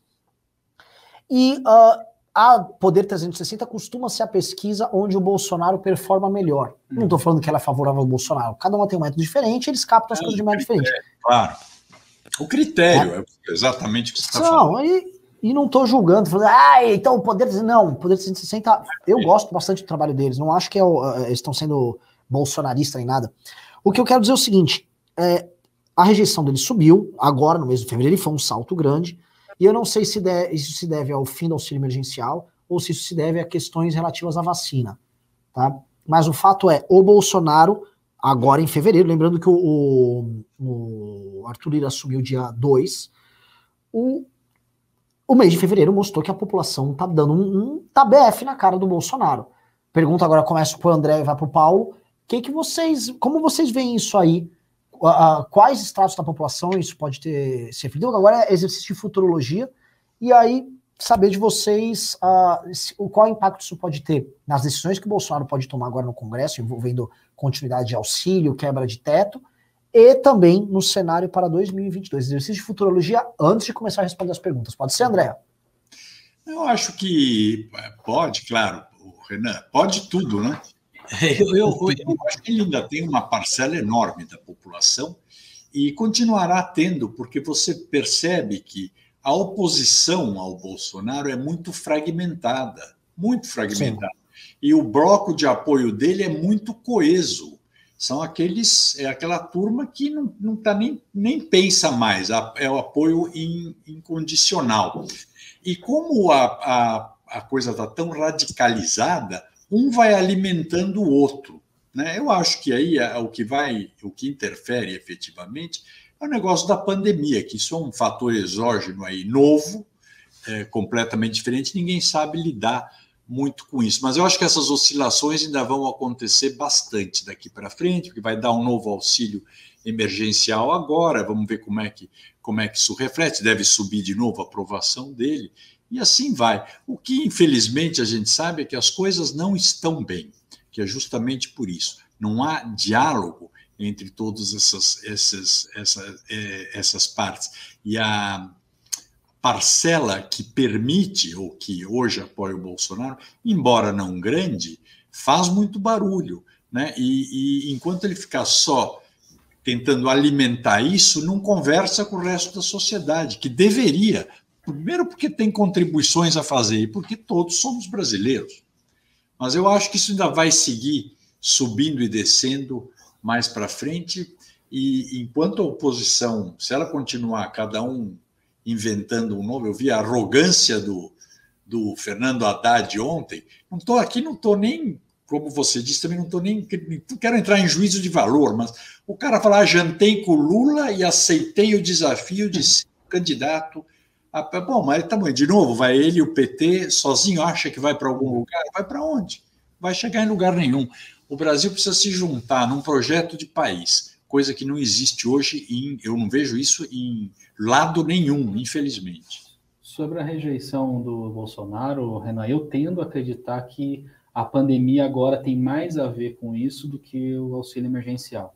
Eu tendo a acreditar que a vacina trazida por um adversário político, que ninguém nem sabe direito como que isso se dá, né? A maioria das pessoas fala, pô, alguém trouxe a vacina e não foi o Bolsonaro, a cloroquina dele, ele está enfiando sabe-se lá onde. Então, é, isso tem dado na parcela da população que não acompanha tanto como nós o cenário político, mas que percebe isso. Eles têm visto, pô, um lá conseguiu a vacina, nem sei direito quem foi, mas sei que não foi o Bolsonaro. E tem um outro ponto aí é, fundamental nessa questão. No, no meu sentir, a vacina ela é duradoura. Você está imunizado pelo resto da vida. E esperamos que seja assim, inclusive. O auxílio, ele é imediato. Você tem ali ele por um, dois, três, seis meses, um ano, que seja, e acabou. E tem um ponto aí. Nós estamos ainda em 2021. Os efeitos econômicos da pandemia já estão chegando, mas de uma forma ou outra eles estão sendo amansados. O que um determinado político, presidente da República, chamou de marolinha, está chegando aqui agora. No ano que vem, independentemente do que se faça, vai vir o tsunami econômico. Sim. Por mais que que o Congresso aprove todas as reformas, isso vai mitigar um pouco o grande tsunami de prejuízo econômico, mas ele vem. E ele vem no ano que vem, que é um ano eleitoral. Então, eu tendo a acreditar, da mesma forma que o Matarazzo, isso vai ter um sobe e desce, mas a tendência na média é a aprovação do, do governo Bolsonaro cair, a rejeição do governo Bolsonaro aumentar ao longo de 21 e a paulada final vem no ano que vem com a economia em frangalhos, com talvez algumas reformas aprovadas ou talvez nenhuma reforma aprovada, e aí vai ser um Deus nos acuda, e todo mundo vai estar tá olhando já para outubro, é, querendo saber em quem vai votar, e tem um cara ali que trouxe a vacina, e todo mundo vai estar tá com o bracinho picado pela vacina, enfim, tudo isso vai estar tá, é, na cabeça do eleitor, e mais uma vez, movimentos políticos sérios como o MBL, partidos políticos sérios, políticos do alto clero, como você disse, que são sérios, tem que conseguir enxergar isso, não pode ficar se digladiando um com o outro, é e isso. tem que aproveitar esse ano de 2022. O ano agora de 21 é mais gritaria, é grita, é grita e grita. Não vai se resolver nada agora. Isso tem que ser construído agora para 22. Perfeito. Ó, programaço hoje, hein? Tão bom o programa que eu já quero responder as perguntas da galera. Quero que vocês quem mandou pimba mandou, quem não mandou, mande. ia falar quem não mandou, não manda mais. É, eu ia pedir, primeiro, produção do programa e me mandar as perguntas. Ó, funciona assim, André. As pessoas mandam um super chat aqui no programa, que é o ah. pimba, a gente chama de pimba. E aí a gente lê, e aí vai ter pergunta para mim, para você, tal, vai ter pergunta para todo mundo, a gente vai respondendo meio na fogueira. É, lembrando que é, é, ao longo do ano passado, nós fomos alvo de uma investigação do Ministério Público por receber doações no nosso YouTube, o que é bizarro. Então fiquem tranquilos, quem está mandando aí, você não será preso, a não ser que você ah, xingue o Supremo. Aviso o André também, que não tem problema nenhum, é. pimba, também não cai nada na conta. É, viu, isso é, não é brincadeira nossa, porque... A gente não ganha nada. Vamos lá, onde o, o, o, Heitor aqui, né, está, falando, está no chat privado aqui, o Heitor não tem acesso ao chat privado, Heitor, eu preciso que você me mandem no, o WhatsApp aqui que eu vou ler as, as perguntas da galera. É, eu ia também pedir, enquanto tá mandando isso, alguém me manda os prints, parece que o Kim postou no, no Instagram dele, no Twitter, a posição do Kim, tá? E aí eu queria até comentar a posição do Kim, porque eu tenho minha, você vê, a coisa foi tão feia assim também que eu tenho minhas discordâncias aqui. Sobre o Daniel Silveira. Tô, eu, tô, eu tô assim, eu tô mano, com uma tocha na mão querendo tacar fogo na bagaça toda. Mas tudo bem.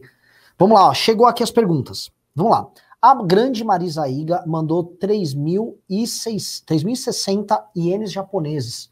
Que Isso dá. deve dar uns 100 reais, 100 e poucos Ótimo, reais. bom. Mu- Não mandou pergunta, mas nós amamos Marisa Riga, ela é divina. Gabriel Filete mandou cinquentão e disse: Renan, então nesse caso teria que prender diversos deputados, porque falam de barbaridades todos os dias, principalmente da esquerda extremista. Na democracia, se vence as ideias no debate, por mais que se fale merda. Prisão, nesse caso, é um excesso do STF. Ga- Gabriel, olha, eu vou até passar para vocês essa pergunta dele, que é interessante, porque pegaram aí, recentemente, acho que foi em 2016, 17, o Zé Dirceu falando o seguinte: ó, tem que tirar o poder do STF, tem que tirar o poder de todos esses ministros aí. E fala, não aconteceu nada com o Zé Uhum. Dirceu, né? É, é fato que se o Bolsonaro quiser levantar agora diversas manifestações políticas profundamente autoritárias e golpistas dentro do campo da esquerda, ele vai achar. É que, para mim, minha discordância é, não foi uma mera declaração. O cara já é investigado por participar de atos antidemocráticos, ele está inserido num contexto de ações antidemocráticas de um governo que já tentou essas ações antidemocráticas. E por isso, ele é um, diferente de um cara que está usando do exercício, fazendo uso do, da liberdade de expressão, ele é um cara que manifestamente está se organizando para atentar contra a divisão dos poderes. Mas tudo bem, essa é a minha posição. Quero saber, Matarazzo Essa e você, Paulo. É a posição, Renan, do Alexandre de Moraes. Ele diz assim na decisão dele, estou lendo aqui ipsis literis. A reiteração dessas condutas, falando da Daniel Soares, por parte do parlamentar, revela-se gravíssima, pois atentatória ao Estado de Direito brasileiro, ao Estado Democrático de Direito brasileiro e suas instituições republicanas. Só que eu ouso concordar, ou melhor, ouso discordar de você e vou concordar Que influencia o ministro, com, com o nosso, com o nosso telespectador aí, o nosso ouvinte, no sentido de que houve, nesse caso, a meu ver, um exagero, e se esse exagero for reiterado, haverá uma banalização da prisão por condutas antidemocráticas. Tudo vai ser prisão. Da mesma forma que se fala, ah, mas agora tudo é, é judicialização da política, tudo vai para o Supremo, tudo vira impeachment, tudo vira prisão. Se eu virar aqui, Alexandre, oh, oh, desculpa, Renan, e falar que o Alexandre de Moraes é um péssimo ministro e que ele teria mais a que se aposentar e sair da Suprema Corte, eu não concordo com isso. Mas digamos que eu falasse, ele viria me prender. Ele poderia me prender. Ele já tem um precedente que foi está sendo validado pelo pleno Olha, eu, do Supremo. eu, para- o problema vai ficar muito grande. Eu ouso discordar aqui, lembrando que fui aluno do Alexandre de Moraes na faculdade, na Sanfran, e por conta disso influenciei ele, claramente Claro, a decisão claro. dele tá com tem dedo de Renan aí.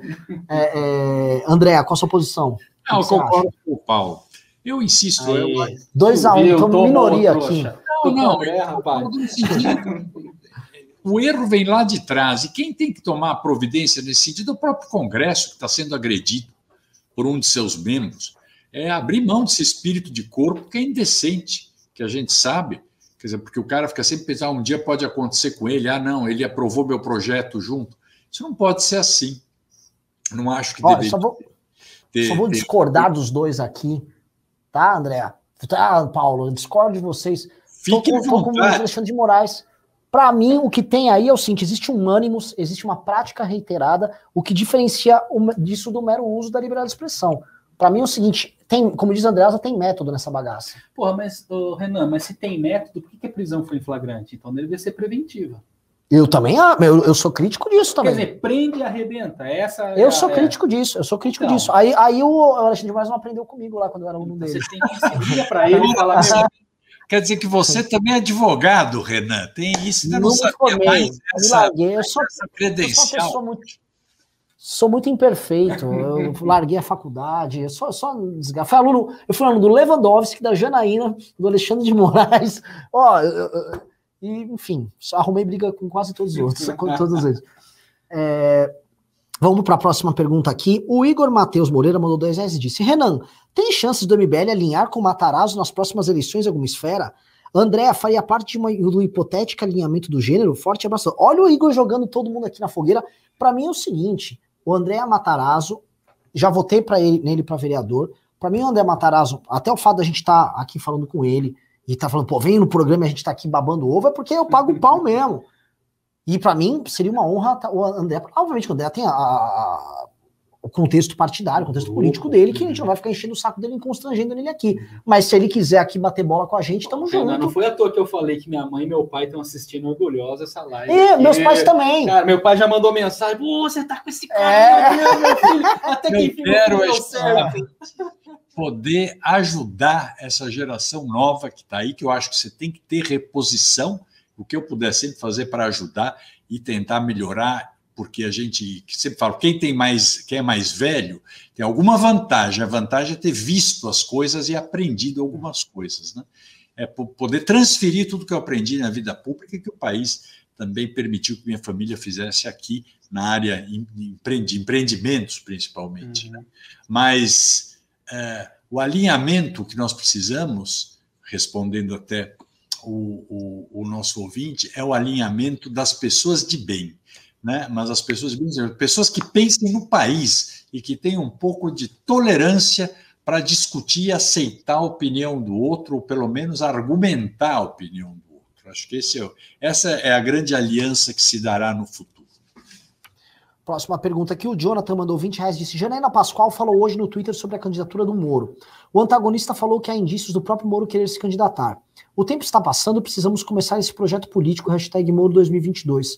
Olha, é, é, o Moro, se ele quer ser candidato, ele tem que começar a conversar com esse universo, se validar. Ele tem, ah, se ele quiser ser candidato, ele tem que primeiro começar a se defender das acusações que ele recebe ali na questão da Vaza Jato, que ele não está se defendendo e que não se defende consciente. ou anui. É, é. é. Quem cala consciente é, nesse caso. E o que está vendo aqui é o seguinte: se viessem para mim agora e falasse o impeachment da Dilma foi golpe e a gente participou ativamente do impeachment da Dilma, eu ia me matar contra o cara. Não foi, blá blá blá, porque é o nosso legado. Uhum. Ele tá deixando o legado dele, nesse sentido, morrer. A candidatura dele depende do legado dele. Então, assim, antes de falar em qualquer coisa, o Moro tem que fazer a lição de casa dele. Tem que querer. Tem que querer. E dói. Se defender é ruim. Olha, ser presidente requer muita vontade do cara, muito amadurecimento, muita casca grossa, porque o cara tem que aprender. É isso, não adianta achar que vai ficar pairando sobre os outros, se achando o melhor, porque não, não, não é assim. Né? Você tem um trabalho de convencimento e montar um projeto. Dark Game mandou 5 reais e disse: Renan, tem algum candidato para 22 sem ser o Moro? Falta posicionamento. O cara já meteu essa, já uhum. falou praticamente a mesma coisa que o André aqui. É, se colocarmos alguém do MBL no primeiro turno, nós ganhamos do Bolsonaro. Não é bem assim, cara. Por onde, por que partido, qual nome, buscando qual eleitorado. É, eu acho realmente, eu tenho uma tese, até comentei, escrevi um, um, texto no blog do MBL, onde eu acho o seguinte: você tem 50 milhões de pessoas, que va varia, o número variou de 40 a 50 milhões de pessoas que votaram no Serra, no Alckmin, depois no, no Serra de novo em 2010, em 2014 no Aécio, e em 2018 votaram no Bolsonaro, no Amoedo e no Alckmin. É. Essas pessoas sempre votaram anti-PT, são votos de classe média, são votos que tem, não são votos que votam com o estômago, são votos que têm algum tipo de qualificação aí. E para colocar alguém no segundo turno numa eleição que está completamente dividida, esses votos têm que ir para pelo menos 25. 25 milhões desses votos têm que ir para um nome. Uhum. Um nome que é, seria um voto de opinião. Para colocar esse alguém no segundo turno. No segundo turno, para enfrentar o PT ou o Bolsonaro, pela rejeição do adversário, ganha. Quem é o nome que buscaria? Ele não precisa de, uma grande, de um grande arco de alianças político para ir captar voto. É, é, voto de opinião. Uhum. Ele precisa captar 25 milhões de votos de é opinião. É o nome do candidato é o nome do candidato e a disposição política do candidato de buscar esse voto e ter um projeto Isso. de país para esse nome. O problema é que não tem. E não tem, e não adianta jogar a culpa no MBL, porque é o seguinte, a gente não é o Bolsonaro, nós não temos hoje condição de fazer um presidente da República, e a gente poderia ficar enganando, já lançar alguém para não vamos fazer isso. Vamos tentar montar a bancada, que a gente, assim, a gente consegue fazer isso agora, conseguimos participar de uma candidatura para governo aqui, ele. É isso. A gente tem que saber qual é o nosso papel no jogo também para não ficar sendo, sendo irresponsável. Fantasia. Uh, o próximo aqui, o Bruno Bandeira mandou 50 euros, que dá aproximadamente mais de 50 mil reais, e disse o seguinte: é, o real não vale nada mais hoje. Ele mandou uma figurinha só pra gente, não mandou pergunta. O Jonathan mandou 20 diz: sinceramente, primeira jogada do Moro seria fazer entrevistas no Flow Podcast de noite com Gentili, defendendo a Lava Jato e mostrando sua visão, melhorar sua popularidade. O brasileiro médio não aguenta mais corrupção. Concordo que não aguenta mais corrupção, mas olha só, a Lava Jato acabou e ninguém nem deu bola. Então, esse é um problema do Moro na minha opinião. O grande defensor, o cara que personificou a Lava Jato, não está defendendo o fim, ou melhor, não está defendendo o, a manutenção da Lava Jato. Está ficando resignado com o fim da Lava Jato. Se o líder não chama o liderado para fazer alguma coisa, o liderado não vai. Eu vi que ele fez um tweet esses dias. Ah, é, estão acabando com a Lava Jato e ninguém faz nada. Cacete, mas é ele que tem que fazer. Ele que tem que fazer alguma coisa, ele que tem que chamar a responsabilidade para ele, como um grande líder, falar: ah, estamos acabando com um trabalho de anos que a gente fez aqui. A gente tentou passar o Brasil a limpo e agora o contragolpe está vindo. E não vamos deixar que isso aconteça. Me ajudem, mas é. nem isso. E, e o ponto é o seguinte: eu. E, ah, vai, vai, André. E se ele achar que vai ficar esperando, sentado, o Jornal Nacional para falar, está muito enganado. Primeiro, porque quando você não tem caneta e não tem tribuna, ninguém te procura. Ele tem que fazer o que o, o que o nosso ouvinte aí falou, ir lá no Flow, aliás, que é sensacional no Flow Podcast, e aqui no programa do MBL, em vários que tem por aí, vender o peixe dele e fazer a defesa, do, como disse o Paulo, ele tem que defender, não adianta achar que vai, vai cair algo, ninguém fez nada. Como que ninguém? Quem tem que fazer é ele. É ele você tá ah. Eles seguem o líder. Ele precisa de um discurso político. Porque é. é o seguinte, da forma como tá, quando eles ficam silenciando, parece que aquelas revelações da Vaza Jato têm, uhum. têm substância. Entendeu? E aí o, e o outro lado tá fazendo uso disso é. e tá gritando e tá na imprensa. Eu não tô aqui julgando se tem ou não tem substância a questão da, da Vaza Jato. O que eu sei que essas invasões celulares aconteceram porque invadiram o nosso. Uhum. Saiu matéria do Intercept com invasões em celulares nossos, mesmo e a gente sabe que teve invasão. Aqueles seus nudes, né? Ah, puta que pariu, aí. é, um negócio horroroso, meu, me dei mal. Até cortei o cabelo para ver se disfarçava falar com outra pessoa, né? Que porra. É, a, a, mas enfim, vamos mudar de assunto. é, é, cadê, cadê, cadê, cadê? É, Alisson Nascimento mandou 5 reais disse: O que vocês acham do trabalho do Lúcio Big da OBS? Que já recuperou mais de 6 milhões fiscalizando a SEAP. Cara, eu não conheço o trabalho do Lúcio Big, precisamos ver, já cobraram da gente estar tá aqui. Renato Alves mandou 10 reais disse: O povo brasileiro hoje está orientado para o presente. Como mudar esse pensamento e fazer as pessoas aceitarem uma política voltada para o futuro? Isso é característica. Uh, uh, puta, cara, a gente tem que ir sociólogos, antropólogos, é, e voltar para o Sérgio Buarque, o Gilberto Freire, e lá ver. O imediatismo é característica nossa, porque a, a gente é o, é o homem cordial, e, a gente é o homem aventureiro. Mas os nossos problemas parecem ser imediatos, né? A gente está falando de bar fechado. O que, que, é mais imediato do que um pai de família que não tem comida para pôr na mesa e que não recebe auxílio do governo porque não se enquadra ali no. E os problemas do Brasil são imediatos, né? Sim. Citou Sérgio Buarque, tem o Raimundo Faoro e vários outros que falam isso. Os problemas são imediatos. Eu estou falando de fome. Eu não estou falando de problema climático, que eu tenho um tempo para resolver, não estou falando de reforma administrativa, elite do funcionalismo, eu estou falando de fome, de criança é na rua pedindo, pedindo esmola. Para é problemas imediatos, eu quero soluções imediatas. E aí a gente cai numa armadilha. Sim. Não estou dizendo que tem razão em fazer assim, mas estou dizendo que a gente cai na armadilha do imediatismo. É por isso que o nosso trabalho como MBL, trabalho de pessoas como a Andrea, eu repito, é hercúleo e é super difícil porque a gente precisa construir algo sólido, né? Enquanto os problemas estão lá. E a gente muitas vezes é acusado de não olhar para aquele problema imediato da fome, da falta de moradia, para pensar politicamente numa reforma, né? Para pensar numa coisa mais estrutural. A gente precisa saber lidar com isso, Renan. Eu acho que nós estamos sabendo lidar com isso, mas isso precisa ser colocado na cabeça das pessoas, elas precisam entender que uma coisa não anula a outra, né? Sim. Não adianta eu dar auxílio emergencial agora e no ano que vem quebrar de uma vez por todas a economia. Eu tenho que fazer as duas coisas. Ó, vou fazer um momento merchan, não sei se o André quer colocar. Deixa eu só fazer um momento merchan, já passo a bola para você, André. Momento merchan é o seguinte, ó. Quer ajudar o MBL a ficar de pé? Ah, tem um programa bom que traga o André, que tá enriquecendo. O Paulo, tô vendo os comentários, tô com o Paulo Minions agora aqui. Puxa vida. Paulo Minions. É o seguinte. Ele tem uma base de fãs, uns tem, 12 fãs. Tô vendo aqui, tô vendo aqui. O Bruno Wilker aqui tava, tava mano, ensandecido aqui nos comentários. É o seguinte: www.mbl.org.br barra contribua. Faça parte assim, doa mesmo, preciso de grana, onde tu pedia? É grana, grana, para eu poder ter estrutura, comprar microfone, isso tudo custa, entendeu? Então preciso da sua ajuda aqui. Segunda coisa, estamos leiloando o caderno, cadê o caderno aqui, ó? Leiloando o caderno, para concorrer ao caderno é Superchat, famoso pimba, acima de 100 reais. Quem mandou o maior de todos, acho que o cara em euros está tá, euro tá levando, né? é, vai levar o caderno autografado. E por último aqui, tá?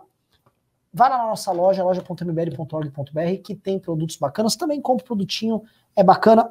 E ainda vou fazer um quarto merchan aqui, porque a coisa não para. nós estamos lançando academia.mbl.org.br. Ah, nós vamos, a gente falou tanto aqui Como no que é o programa site? academia.mbl.org.br. A gente está falando aqui em formar alto clero, novas lideranças políticas. Eu falei aqui em aristocracia política, eu falei em Ulisses Guimarães, falei em Matarazzo, falei um montão, falei um monte de gente. O que, que eu estou falando aqui? Houve, houve, de alguma maneira, a formação na sociedade brasileira de líderes políticos comprometidos com a manutenção de um sistema republicano e com o atendimento de pautas políticas que são flagrantes, são necessárias na sociedade e que fizeram defender a democracia, defender o sistema. São os homens da república, os varões de Plutarco. Meu irmão, eu quero formar isso. Você quer ser treinado para isso? academia.mbl.br. Você vai ter aula com o Paulo, você vai ter aula comigo. Vou até convidar o Matarazzo para dar umas aulas também, vai que ele top. E é o seguinte, Vamos, vamos ter aula, vai ter aula com o Kim, vai ter aula com o Arthur, vai ter aula com os melhores E tá bem Ravena. feito, né, e tá bem Renan? feito. Eu dei uma olhada, as aulas estão bem feitas, áudio bom, imagem boa, tem material, é material denso, não é aquela, Hum. aquela bobajada de, de, de, de gente que engana. É, 20 minutinhos, acabou o curso, Não, você é- pagou e não E não é nada. curso online, você vai parar em É. grupo de WhatsApp, você vai É, ter não é missão, você vai bom, ter é treinado. denso, né? Ah, eu mesmo, quatro horas já de aula, falo de democracia, falo de direito eleitoral, falo de direito constitucional, falo de processo legislativo, reforma política, a gente tratou com o André, eu tento esmiuçar, trago o contexto histórico das eleições do Brasil, desde quando ninguém podia votar, só 5% da população votava e decidia o futuro de todo mundo. Cara, tá muito bom, o Arthur dá aulas legais, tem um pessoal muito bom, você, o Kim, o Kim, cara, destruiu nas aulas dele, então... Academia, é, eu acho que é, é esse o ponto, é a academia que vai dar sustância para pessoal. exato. Depois a gente quer formar, olha só. A gente vai ter vaga aí, talvez, para umas mil pessoas agora nessa primeira. Porque não vai dar para. Ah, a gente está com 14 mil pré-inscritos. Só que não, a gente não vai poder 14 mil pré-alunos, a gente não vai atender. Não esquece, não dá. Então a gente vai ter que selecionar uma turma, vai ter teste, vai ter prova, Uhum. vai ter teste de personalidade para medir se você é. Porque a gente viu assim, André, tem três perfis. Até perguntar para você o que, que você acha. A gente identificou três perfis que um grupo político precisa ter na sua cabeça. Tem um perfil de é, liderança política e articulação, também com capacidade de análise de cenário. Porta-voz, candidato, figura popular, capaz de exteriorizar e de dialogar com as pessoas, as pautas que são formadas pelo grupo. E o perfil intelectual. A gente reparou que os- todos os grupos políticos de sucesso têm esses três perfis. E a gente está conseguindo montar uma fórmula para a pessoa fazer um teste de personalidade. Não que a gente criou o teste. Pegamos modelos de teste de personalidade que existem, que avaliam certas qualidades que a gente acha necessária para ser ou um intelectual, ou uma liderança política ah, de mais de bastidor, ou um, um porta-voz. E nisso, a gente vai focar o curso voltado nesses três perfis. Mas eu acho que você pode substituir o nome do intelectual pelo formulador. Sempre precisa Formulador. ter, é, precisa ter um formulador de políticas públicas e de ideias. Né? É, é um, é um intelectual, normalmente, mas é, o conceito está perfeito. Muito bacana isso do, da academia, não conhecia, achei muito interessante isso daí. É isso que precisa, que vai formando é, gente nova, é, novos valores vão aparecendo, e principalmente com uma linguagem mais contemporânea e com valores mais contemporâneos. Do que, que o jovem quer hoje? Ainda na política, se você olhar, Renan, é, a política está antiga. Você olha nos partidos, tem lá, os partidos têm sempre um, uma divisão de juventude, divisão não sei o quê. Como é que você faz? Aí vai todo, eu me lembro quando era, eu fui secretário, falaram, precisa criar uma secretaria de juventude. Eu falei, mas o que, que faz uma secretaria de juventude? Você precisa ter jovens no governo, não é secretaria de juventude. Precisa ter gente moça. E os valores hoje, o que o jovem quer, eu acho que hoje o Congresso, a classe política, não tem ideia qual é o foco desse jovem, o que, é importante para ele. Eu acho que isso é, um, é, é, é muito bacana para atualizar e você pôr uma nova geração pensando o país e pensando, formulando políticas públicas para o país. O Jonathan mandou 10 reais e disse: galera, vamos encarar a realidade. O presidente do Brasil em 22 será dentre esses quatro nomes: Bolsonaro, Ciro, Haddad ou Moro. Seria melhor se tivéssemos, se tivéssemos mais opções, mas sejamos realistas. Pois é, o Jonathan. É, esses quatro têm realmente chances reais de. Porque um desses quatro vai para o segundo turno, por enquanto, com maior probabilidade, o Bolsonaro e o Haddad, gostemos ou não. A Tio José mandou 5 reais disse: Arthur, governador e Andréa vice, vontade de um jovem com experiência do Andréa. Vem pro time, Andréa, bora chutar o PSDB do governo do estado. Gente do céu. Ô, ô louco, o Andréa mandou um pimba aqui. Tomamos um superchat do André aqui de 100 reais, estamos chocados. O André vai levar nosso caderno desse jeito. Que isso? É o Inception aqui, o cara manda uma superchat. Mas eu aprendi hoje que eu entendi o que, que é isso. Eu, quando eu fui lá no Flow Podcast, eles ficavam falando de superchat, não sei o quê, eu fiquei perdido. Aí fui pesquisar o que, que era. Agora que eu entendi como é, como é que funciona, testei para ver se chegava. Maravilhoso. Assim, nem sei o que dizer aqui, tô. Não, a gente tomou pimba do próprio convidado, eu tô, eu tô confuso agora. Né? Vamos lá. É, é, o, o Atílio José mandou. O, Fá, o Fábio Gabriel Gomes mandou 5 reais. Disse: MBL, Arthur e Matarazzo e a direita racional tem que se juntar, senão vai ter jeito. Vai, tem que parar com essas briguinhas de direita. Briguinha da nossa parte não tem, tá? A gente já foi babaca com o André no passado. Fala assim, a gente apoiou o Dória demais. Ah, puta, que coisas constrangedoras. Nem, nem, nem quero. Muda de assunto. Já cometeu mais. É o seguinte: queremos não cometer mais erros. Sim. E, só que uma coisa que a gente não vai deixar de fazer é apontar para pessoas que estão dentro do nosso próprio campo, como, por exemplo, deputados do Partido Novo em Brasília, quando eles estão sendo gado. Isso a gente vai continuar, porque o papel do movimento é esse. Não sei se vocês concordam. Mas, mas Renan, tem um ponto aí que o André vai entender muito bem, que é a questão do amadurecimento. Não são só as pessoas que amadurecem, os movimentos, os partidos, os grupos, todo mundo amadurece. Ah. E eu sempre disse para você, Renan, eu lembro do, do MBL quando começou, lá em Vinhedo, com meu amigo Rubinho, você. É. Cara, aquilo para mim, André talvez compartilhava um tempo atrás essa ideia. Era um mano de moleque desocupado enchendo o saco. Eu falei, olha, aquilo. André, eu falava, isso não é política. Política é o que os caras lá em cima fazem, não esses, esses marmanjinhos aqui. Hoje o movimento ganha um outro corpo. Eu sempre falo isso para você, Renan é um amadurecimento político, um amadurecimento como pessoa, como movimento. A coisa ela tá mais densa, mais séria, mais profissional, inclusive. Então, se a gente foi babaca com a Andrea no passado, é, talvez a gente tenha mudado e tenha amadurecido e não vai ser babaca. Podemos discordar dele em alguma mas coisa, é mas não vamos, não vamos ser babaca. E são circunstâncias, as coisas mudam, as circunstâncias mudam, os momentos são diferentes os atores do momento, às vezes, quantas vezes a gente já não acabou apoiando a pessoa sem muita convicção, porque naquele momento era uhum. o que uhum. se tinha, né? É assim. Uhum. É, a vida é isso, né? Uhum. Maravilhoso. A Tia José mandou dois reais disse: qual candidato do PSDB ao governo de São Paulo? São Paulo? Não sei, não sei. Alguém tem esse confirmo. Pode ser que seja o Geraldo. Uhum. Pode ser, vou falar um negócio, pode ser que seja o Dória. Pode ser. Dependendo o aí. Rodrigo Garcia viria, talvez. Hum.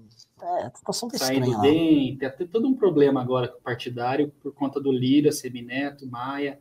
É. É. Eu acho que esse cara, ó, palpite, esse turma vai pro PSL. Sim. Eduardo Tenório mandou 5 reais e disse: se o Moro ganhar em 22, vai ter muita gente decepcionada. Vejo essa idolatria como um bolsonarismo chique e sem canalice. Por isso que eu acho que a gente não tem que erigir heróis e a gente tem que formar gerações. Gerações que vão lidar com a própria impopularidade quando a opinião for impopular, como nós estamos aprendendo a fazer. Uhum. A gente tem que formar gerações. E formar geração, aí, aí a coisa tem consistência. Agora, assim, ah, o fulano vai me salvar. Não vai salvar. Não existe mito. Não existe. É, Leandro Oliveira mandou 5 reais disse: Matarazzo, seu flow, flow foi excelente. Sério, faz um churrascão. Matarazzo mais MBL, mais Igor 3K, mais Monark. Seria maravilhoso. Deixar. O problema é que um churrasco onde teria o Igor e o, e o Monark, a gente ali ia dar, ia dar, ia dar prisão ali. Ainda mais se Alexandre de Moraes tiver. É... Bruno Bandeira mandou 10 euros e disse: Eu tenho acompanhado bastante o trabalho do MBL. Estou morando fora do Brasil e realmente gostaria de ver o país melhorar. Aqui na Irlanda as coisas são simples e funcionam. Queria apenas parabenizar. Lembrando que a Irlanda tem cervejas e uísques maravilhosos também. Bora. minha esposa tá vendo. Dá para cortar, é ao vivo. Né? Deu para cortar. Depois tivemos um pimba do André Amataro dizendo muito obrigado por terem me convidado. André, o prazer, a honra absolutamente. E vou falar um negócio. Você acabou de gerar um problema para você, porque estou recebendo elogios no WhatsApp aqui para mim. O público gostou e vão querer ver você mais vezes aqui. Então, uhum. prepare-se para para ser convidado, porque a galera gostou. E não, é, e não tô sendo aqui, galera curtiu. Pergunta o seguinte: vocês gostaram mais do André ou de mim repetidas vezes. Vocês vão ver. Vão falar que prefiram ele a mim. Fábio Gabriel Moraes perguntou: vocês são parlamentarismo ou presidencialismo? André? Parlamentarista. Paulo? Parlamentarismo. Renan, parlamentarista. Agora, se eu trouxer o Ricardo aqui, o bicho vai pegar. Ele é? Presidencia, profundamente presidencialista. Ele acha que é um elitismo da nossa parte sermos parlamentaristas. Ah, que seja, mas é melhor. Ó, aqui nos comentários, perguntei se preferem Renan Careca ou André. André, assim, me humilhando completamente. Você vai ter que ser o host do próximo programa, porque eu estou sendo execrado. Inclusive com as minhas posições heterodoxas, Paulo. É, é, ah. isso é complicado. Com meu, com meu, com meu direito catado na rua, né? É, é foda. É, vamos lá. O Rodrigo mandou: como uma, empre como uma empresa, se você não consegue entregar os serviços acordados, no caso os políticos e promessas de campanha, é possível ter um mecanismo que penalize legislativo e executivo que não mostre serviço. Sei lá, eles citaram o recall aqui, né? É, o recall. Falando do recall. O recall nada mais é do que o impeachment por questão política, né? Ele não é o impeachment por questão jurídica. Então, assim, claro, bem por alto, né? Então, você politicamente, você como parlamento, você como sociedade civil organizada, vê ali um político que um mandatário que você não está gostando dele, das opiniões e da forma que ele está conduzindo, é, você faz o voto de desconfiança, né? Geralmente Sim. é isso, e, e, vota. Não é que você expulsa o cara que ele cometeu um crime. Não, ele cometeu crime nenhum, ele só está ruim. Aí você vai lá e fala, meu amigo, sai dessa posição, volta para banquinho aqui de baixo a gente vai pôr outro cara em cima. Se o cara for forte, ele se mantém. Ele vai falar, tá, Boris Johnson, tá bom, bota essa porcaria aí que eu não tô nem aí. Agora, se o cara for fraco, ele não se mantém. Só que também não perde o mandato, não fica inelegível, nada disso. A pessoa não gostou de mim, ele sai, cata o banquinho, se retira e põe outro ali no lugar. Claro que tem uma periodicidade, claro que tem uma, uma, um procedimento, não é fácil. Ah, Rico, hoje vamos tirar esse cara, amanhã tira o outro. Não é assim. Tem todo um procedimento. Então, é uma matéria constitucional, então teria que ser travado através, tratado através de PEC, mas é um baita, uma baita ferramenta. Isso, aliado ao parlamentarismo que nós aqui defendemos, é um casamento perfeito para a gente conseguir a gente, eu falo população agora, para a gente conseguir conduzir os nossos governantes um pouco mais para o caminho onde a gente acha que eles devem ir, que eles não ficam tão encastelados e tão protegidos lá no alto dos cargos públicos intocáveis. André, quer agregar alguma coisa aí? Ou com, não, não, é isso mesmo. Acho que o recall é, é a grande sacada, é o recall, é, que é um instrumento bom que a sociedade decide. É, e é o que o Paulo falou. Então, só não vai continuar, pronto, não tem nenhum outro problema. Não entregou o que prometeu, vamos ver se outro entrega. Eu vou dar uma acelerada que a gente já estourou nosso horário, quase, né? a gente tem mais alguns minutos, minutos aí. Mas vamos lá, Leonardo Guarizo Barbosa mandou cincão e disse: Renan, se o Abraham Weintraub for candidato a governo de São Paulo, como fica a mamãe? Falei. Ele fica muito muito risonho, porque uma candidatura do Weintraub só, só vai a gente fazer a gente dar risada, porque é um, é um maior patetas que eu já vi. O Weintraub é, é um tosco, um pateta, não dá, não tem o que falar do Weintraub. Tico-tico no fubá. São, São Paulo, não merece isso, imagina. É. Tico-tico no fubá mandou vintão e disse: a única coisa que eu odeio no Matarazzo é a fala pausada. Me lembro Alckmin. Hahaha. Renan, por que não focar mais na renovação? É, porque a galera quer que você fale meio atropeladão. O cara fala bem pra cá. É, puta oratório, nego, vem ruim isso aí. É. Eu vou acelerar. Prometo que na próxima vez eu vou estar mais rápido. Cuidado, não fala que você vai acelerar aqui é, no programa. É. Esse negócio de acelerar. Acelerar, acelerar ficou no passado. Não, não vamos acelerar nada. É, não, é isso mesmo, né? Pelo amor de Deus. Não. é, Aí o cara continuou, o Tico Tico no falou, Renan, por que não focar mais na renovação verdadeira do legislativo e menos no executivo? Tem que acabar esse negócio de presidente resolve tudo. Ué, mas eu acho que também dá para participar das eleições no, pro executivo e mais, boas candidaturas no executivo turbinam candidaturas no legislativo. Sim, eleitoralmente é muito bom ter um cabeça sim. de chapa ali do executivo que, que mostra a, a, a, a ideologia, a tese, o projeto. Por exemplo, o Rubinho foi muito reconhecido na campanha do Arthur como um cara que tem esse perfil ser combativo. Ah, não uhum. dá para resolver politicamente? E se o cara tá ferindo nosso ordenamento jurídico aqui ou ali, dá para atuar? Por conta da campanha do Arthur, ele atuou assim na campanha sim, do Arthur. Sim. E tá cumprindo esse papel agora na, na, na, Câmara dos Vereadores. Então, as coisas se retroalimentam. Uhum. Varley Miller mandou cincão, disse, programa sensacional, o melhor do ano. Paulo e Bueno e Matarazzo na mesma live é algo surreal. Convide, posso falar? Tá assustador o nível do programa. Vou até comentar depois. Tá realmente pica, pica das galáxias. Vitor Gabriel mandou dois reais, disse: senhor André tem que começar a produzir conteúdo. André, é verdade, você tem que começar a produzir conteúdo no YouTube. É, concordo. É, vamos começar mais para frente um pouquinho. Vamos tentar fazer. Sabe o que um... tem que fazer, André? Montar aqui, minha opinião, montar um podcast barra talk show teu. Se quiser, a gente monta a produção, ajuda aí para você. Porque você consegue conversar com grandes nomes da política brasileira e as pessoas precisam entender o que, que é. A, isso que a gente falou hoje no programa inteiro, o que, que é a postura de um homem público, porque as pessoas estão sem referência. Sem referência nenhuma. Posso falar uma coisa assim, assim é, se o conselho fosse bom, a gente vendia, não dava. Mas aqui eu vou dar de graça. Não é conselho, é uma dica. Quem sou eu para dar conselho? Ó, Fale. Quem sou eu para conselho? Ah, pode sim, ser advogado vive dando conselho para os outros. Dica. As pessoas, e eu converso com muitas pessoas que te admiram, André, e eles querem saber um pouco mais do, do seu dia a dia. Como é ser um Matarazzo? Como é ser um político reconhecido? Como é ser um cara que fez muita coisa, cuja família fez muita coisa? Talvez esse seja um gancho, Renan, para, sei lá, facilitar o acesso das pessoas a figuras como o Matarazzo. E não só o Matarazzo, tem outras figuras desse tipo, que parecem distantes, mas não, é um cara aqui, ó, é um cara bacana que está aqui conversando com a gente, todo mundo gosta, e quando conhece, fala, puxa vida, esse que eu andei, nossa, que demais. Então, talvez ter esse, essa pegada como é ser o André Matarazzo no dia a dia? Ele também. Vou o conselho e vou sentar com vocês para pegar umas sugestões do podcast. Que eu tenho paixão. Desde que eu fui no Flow, eu fiquei encantado com o negócio de podcast. Ouço um atrás do outro, tenho muita vontade de fazer um, é, mas eu preciso conversar com vocês que conhecem a linguagem boa para isso. Temos umas ideias aí. E aí, respondendo que o, o, o vou, vou reiterar a pergunta do Paulo. Como você é, ver, assim, dado o próprio histórico da tua família, cara, se quiser comentar, porra, a, a industrialização de São Paulo, o processo passar, e aí a responsabilidade política tua que você carrega por conta disso e a tua atuação nisso. Uhum.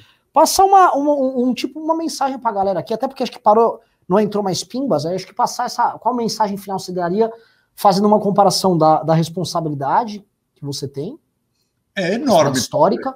Renan, eu vou te dizer, eu sempre admirei muito o trabalho e estudei muito o trabalho que meu bisavô e os dois irmãos que vieram para cá fizeram e o que eles construíram. E vi muito o quanto São Paulo é diferente em função disso, dessa imigração que teve e da migração.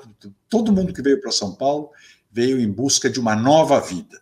Os europeus, os orientais, os nordestinos, todo mundo veio para cá para trabalhar. Isso fez um estado diferente. E eu sempre me orgulhei muito disso, porque vi que foi com muito trabalho e ficaram ensinamentos grandes, eh, principalmente de você nunca ter que a arrogância é um grande inimigo, a pretensão outro grande inimigo, sempre se colocar no sapato do outro para você tomar decisões, enfim, entender as pessoas. Isso eu procurei ver. E realmente quando eu comecei a fazer política, foi levando em conta tudo isso. Trabalhei em indústria muito, mas achei que depois de um certo ponto eu queria poder retribuir tudo aquilo que São Paulo e o Brasil permitiam que minha família é, conquistasse aqui. Uma das coisas que mais orgulho me deu foi quando eu fui embaixador do Brasil na Itália. Então você imagina que bacana alguém que era o bisneto de quem saiu da Itália, imigrando por causa das dificuldades que a Itália estava, voltar para lá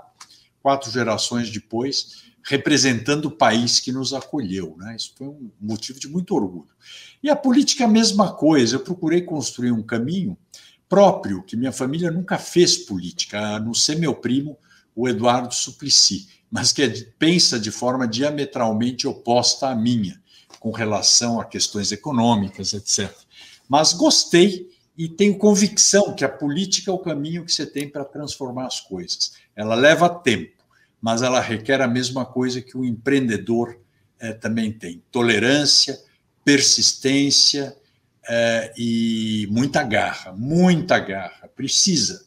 Né? É uma coisa que é estimulante. E eu gosto, você falou uma coisa que eu pretendo ao longo do tempo, ir contando histórias do que foram como é, como é que eu fui como é que eu consegui fazer tantas coisas que eu acabei fazendo na área pública sem ter ninguém na família sem ser de família de políticos sem disputar voto que eu só vim disputar voto muito recentemente né, porque foi correndo atrás com persistência e principalmente com independência. Acho que a independência é um fator fundamental que a gente tem que ter e olhar que a política, você não é dono das coisas, você tem que ser um servidor público. Isso é uma coisa que tem que estar na cabeça. Estou até tentando falar mais rápido, hein, seguindo orientação. Mas você tem que essa coisa de você conseguir. A política te permite a transformação, as grandes transformações. Isso é o que é o mais fascinante. E dá para fazer.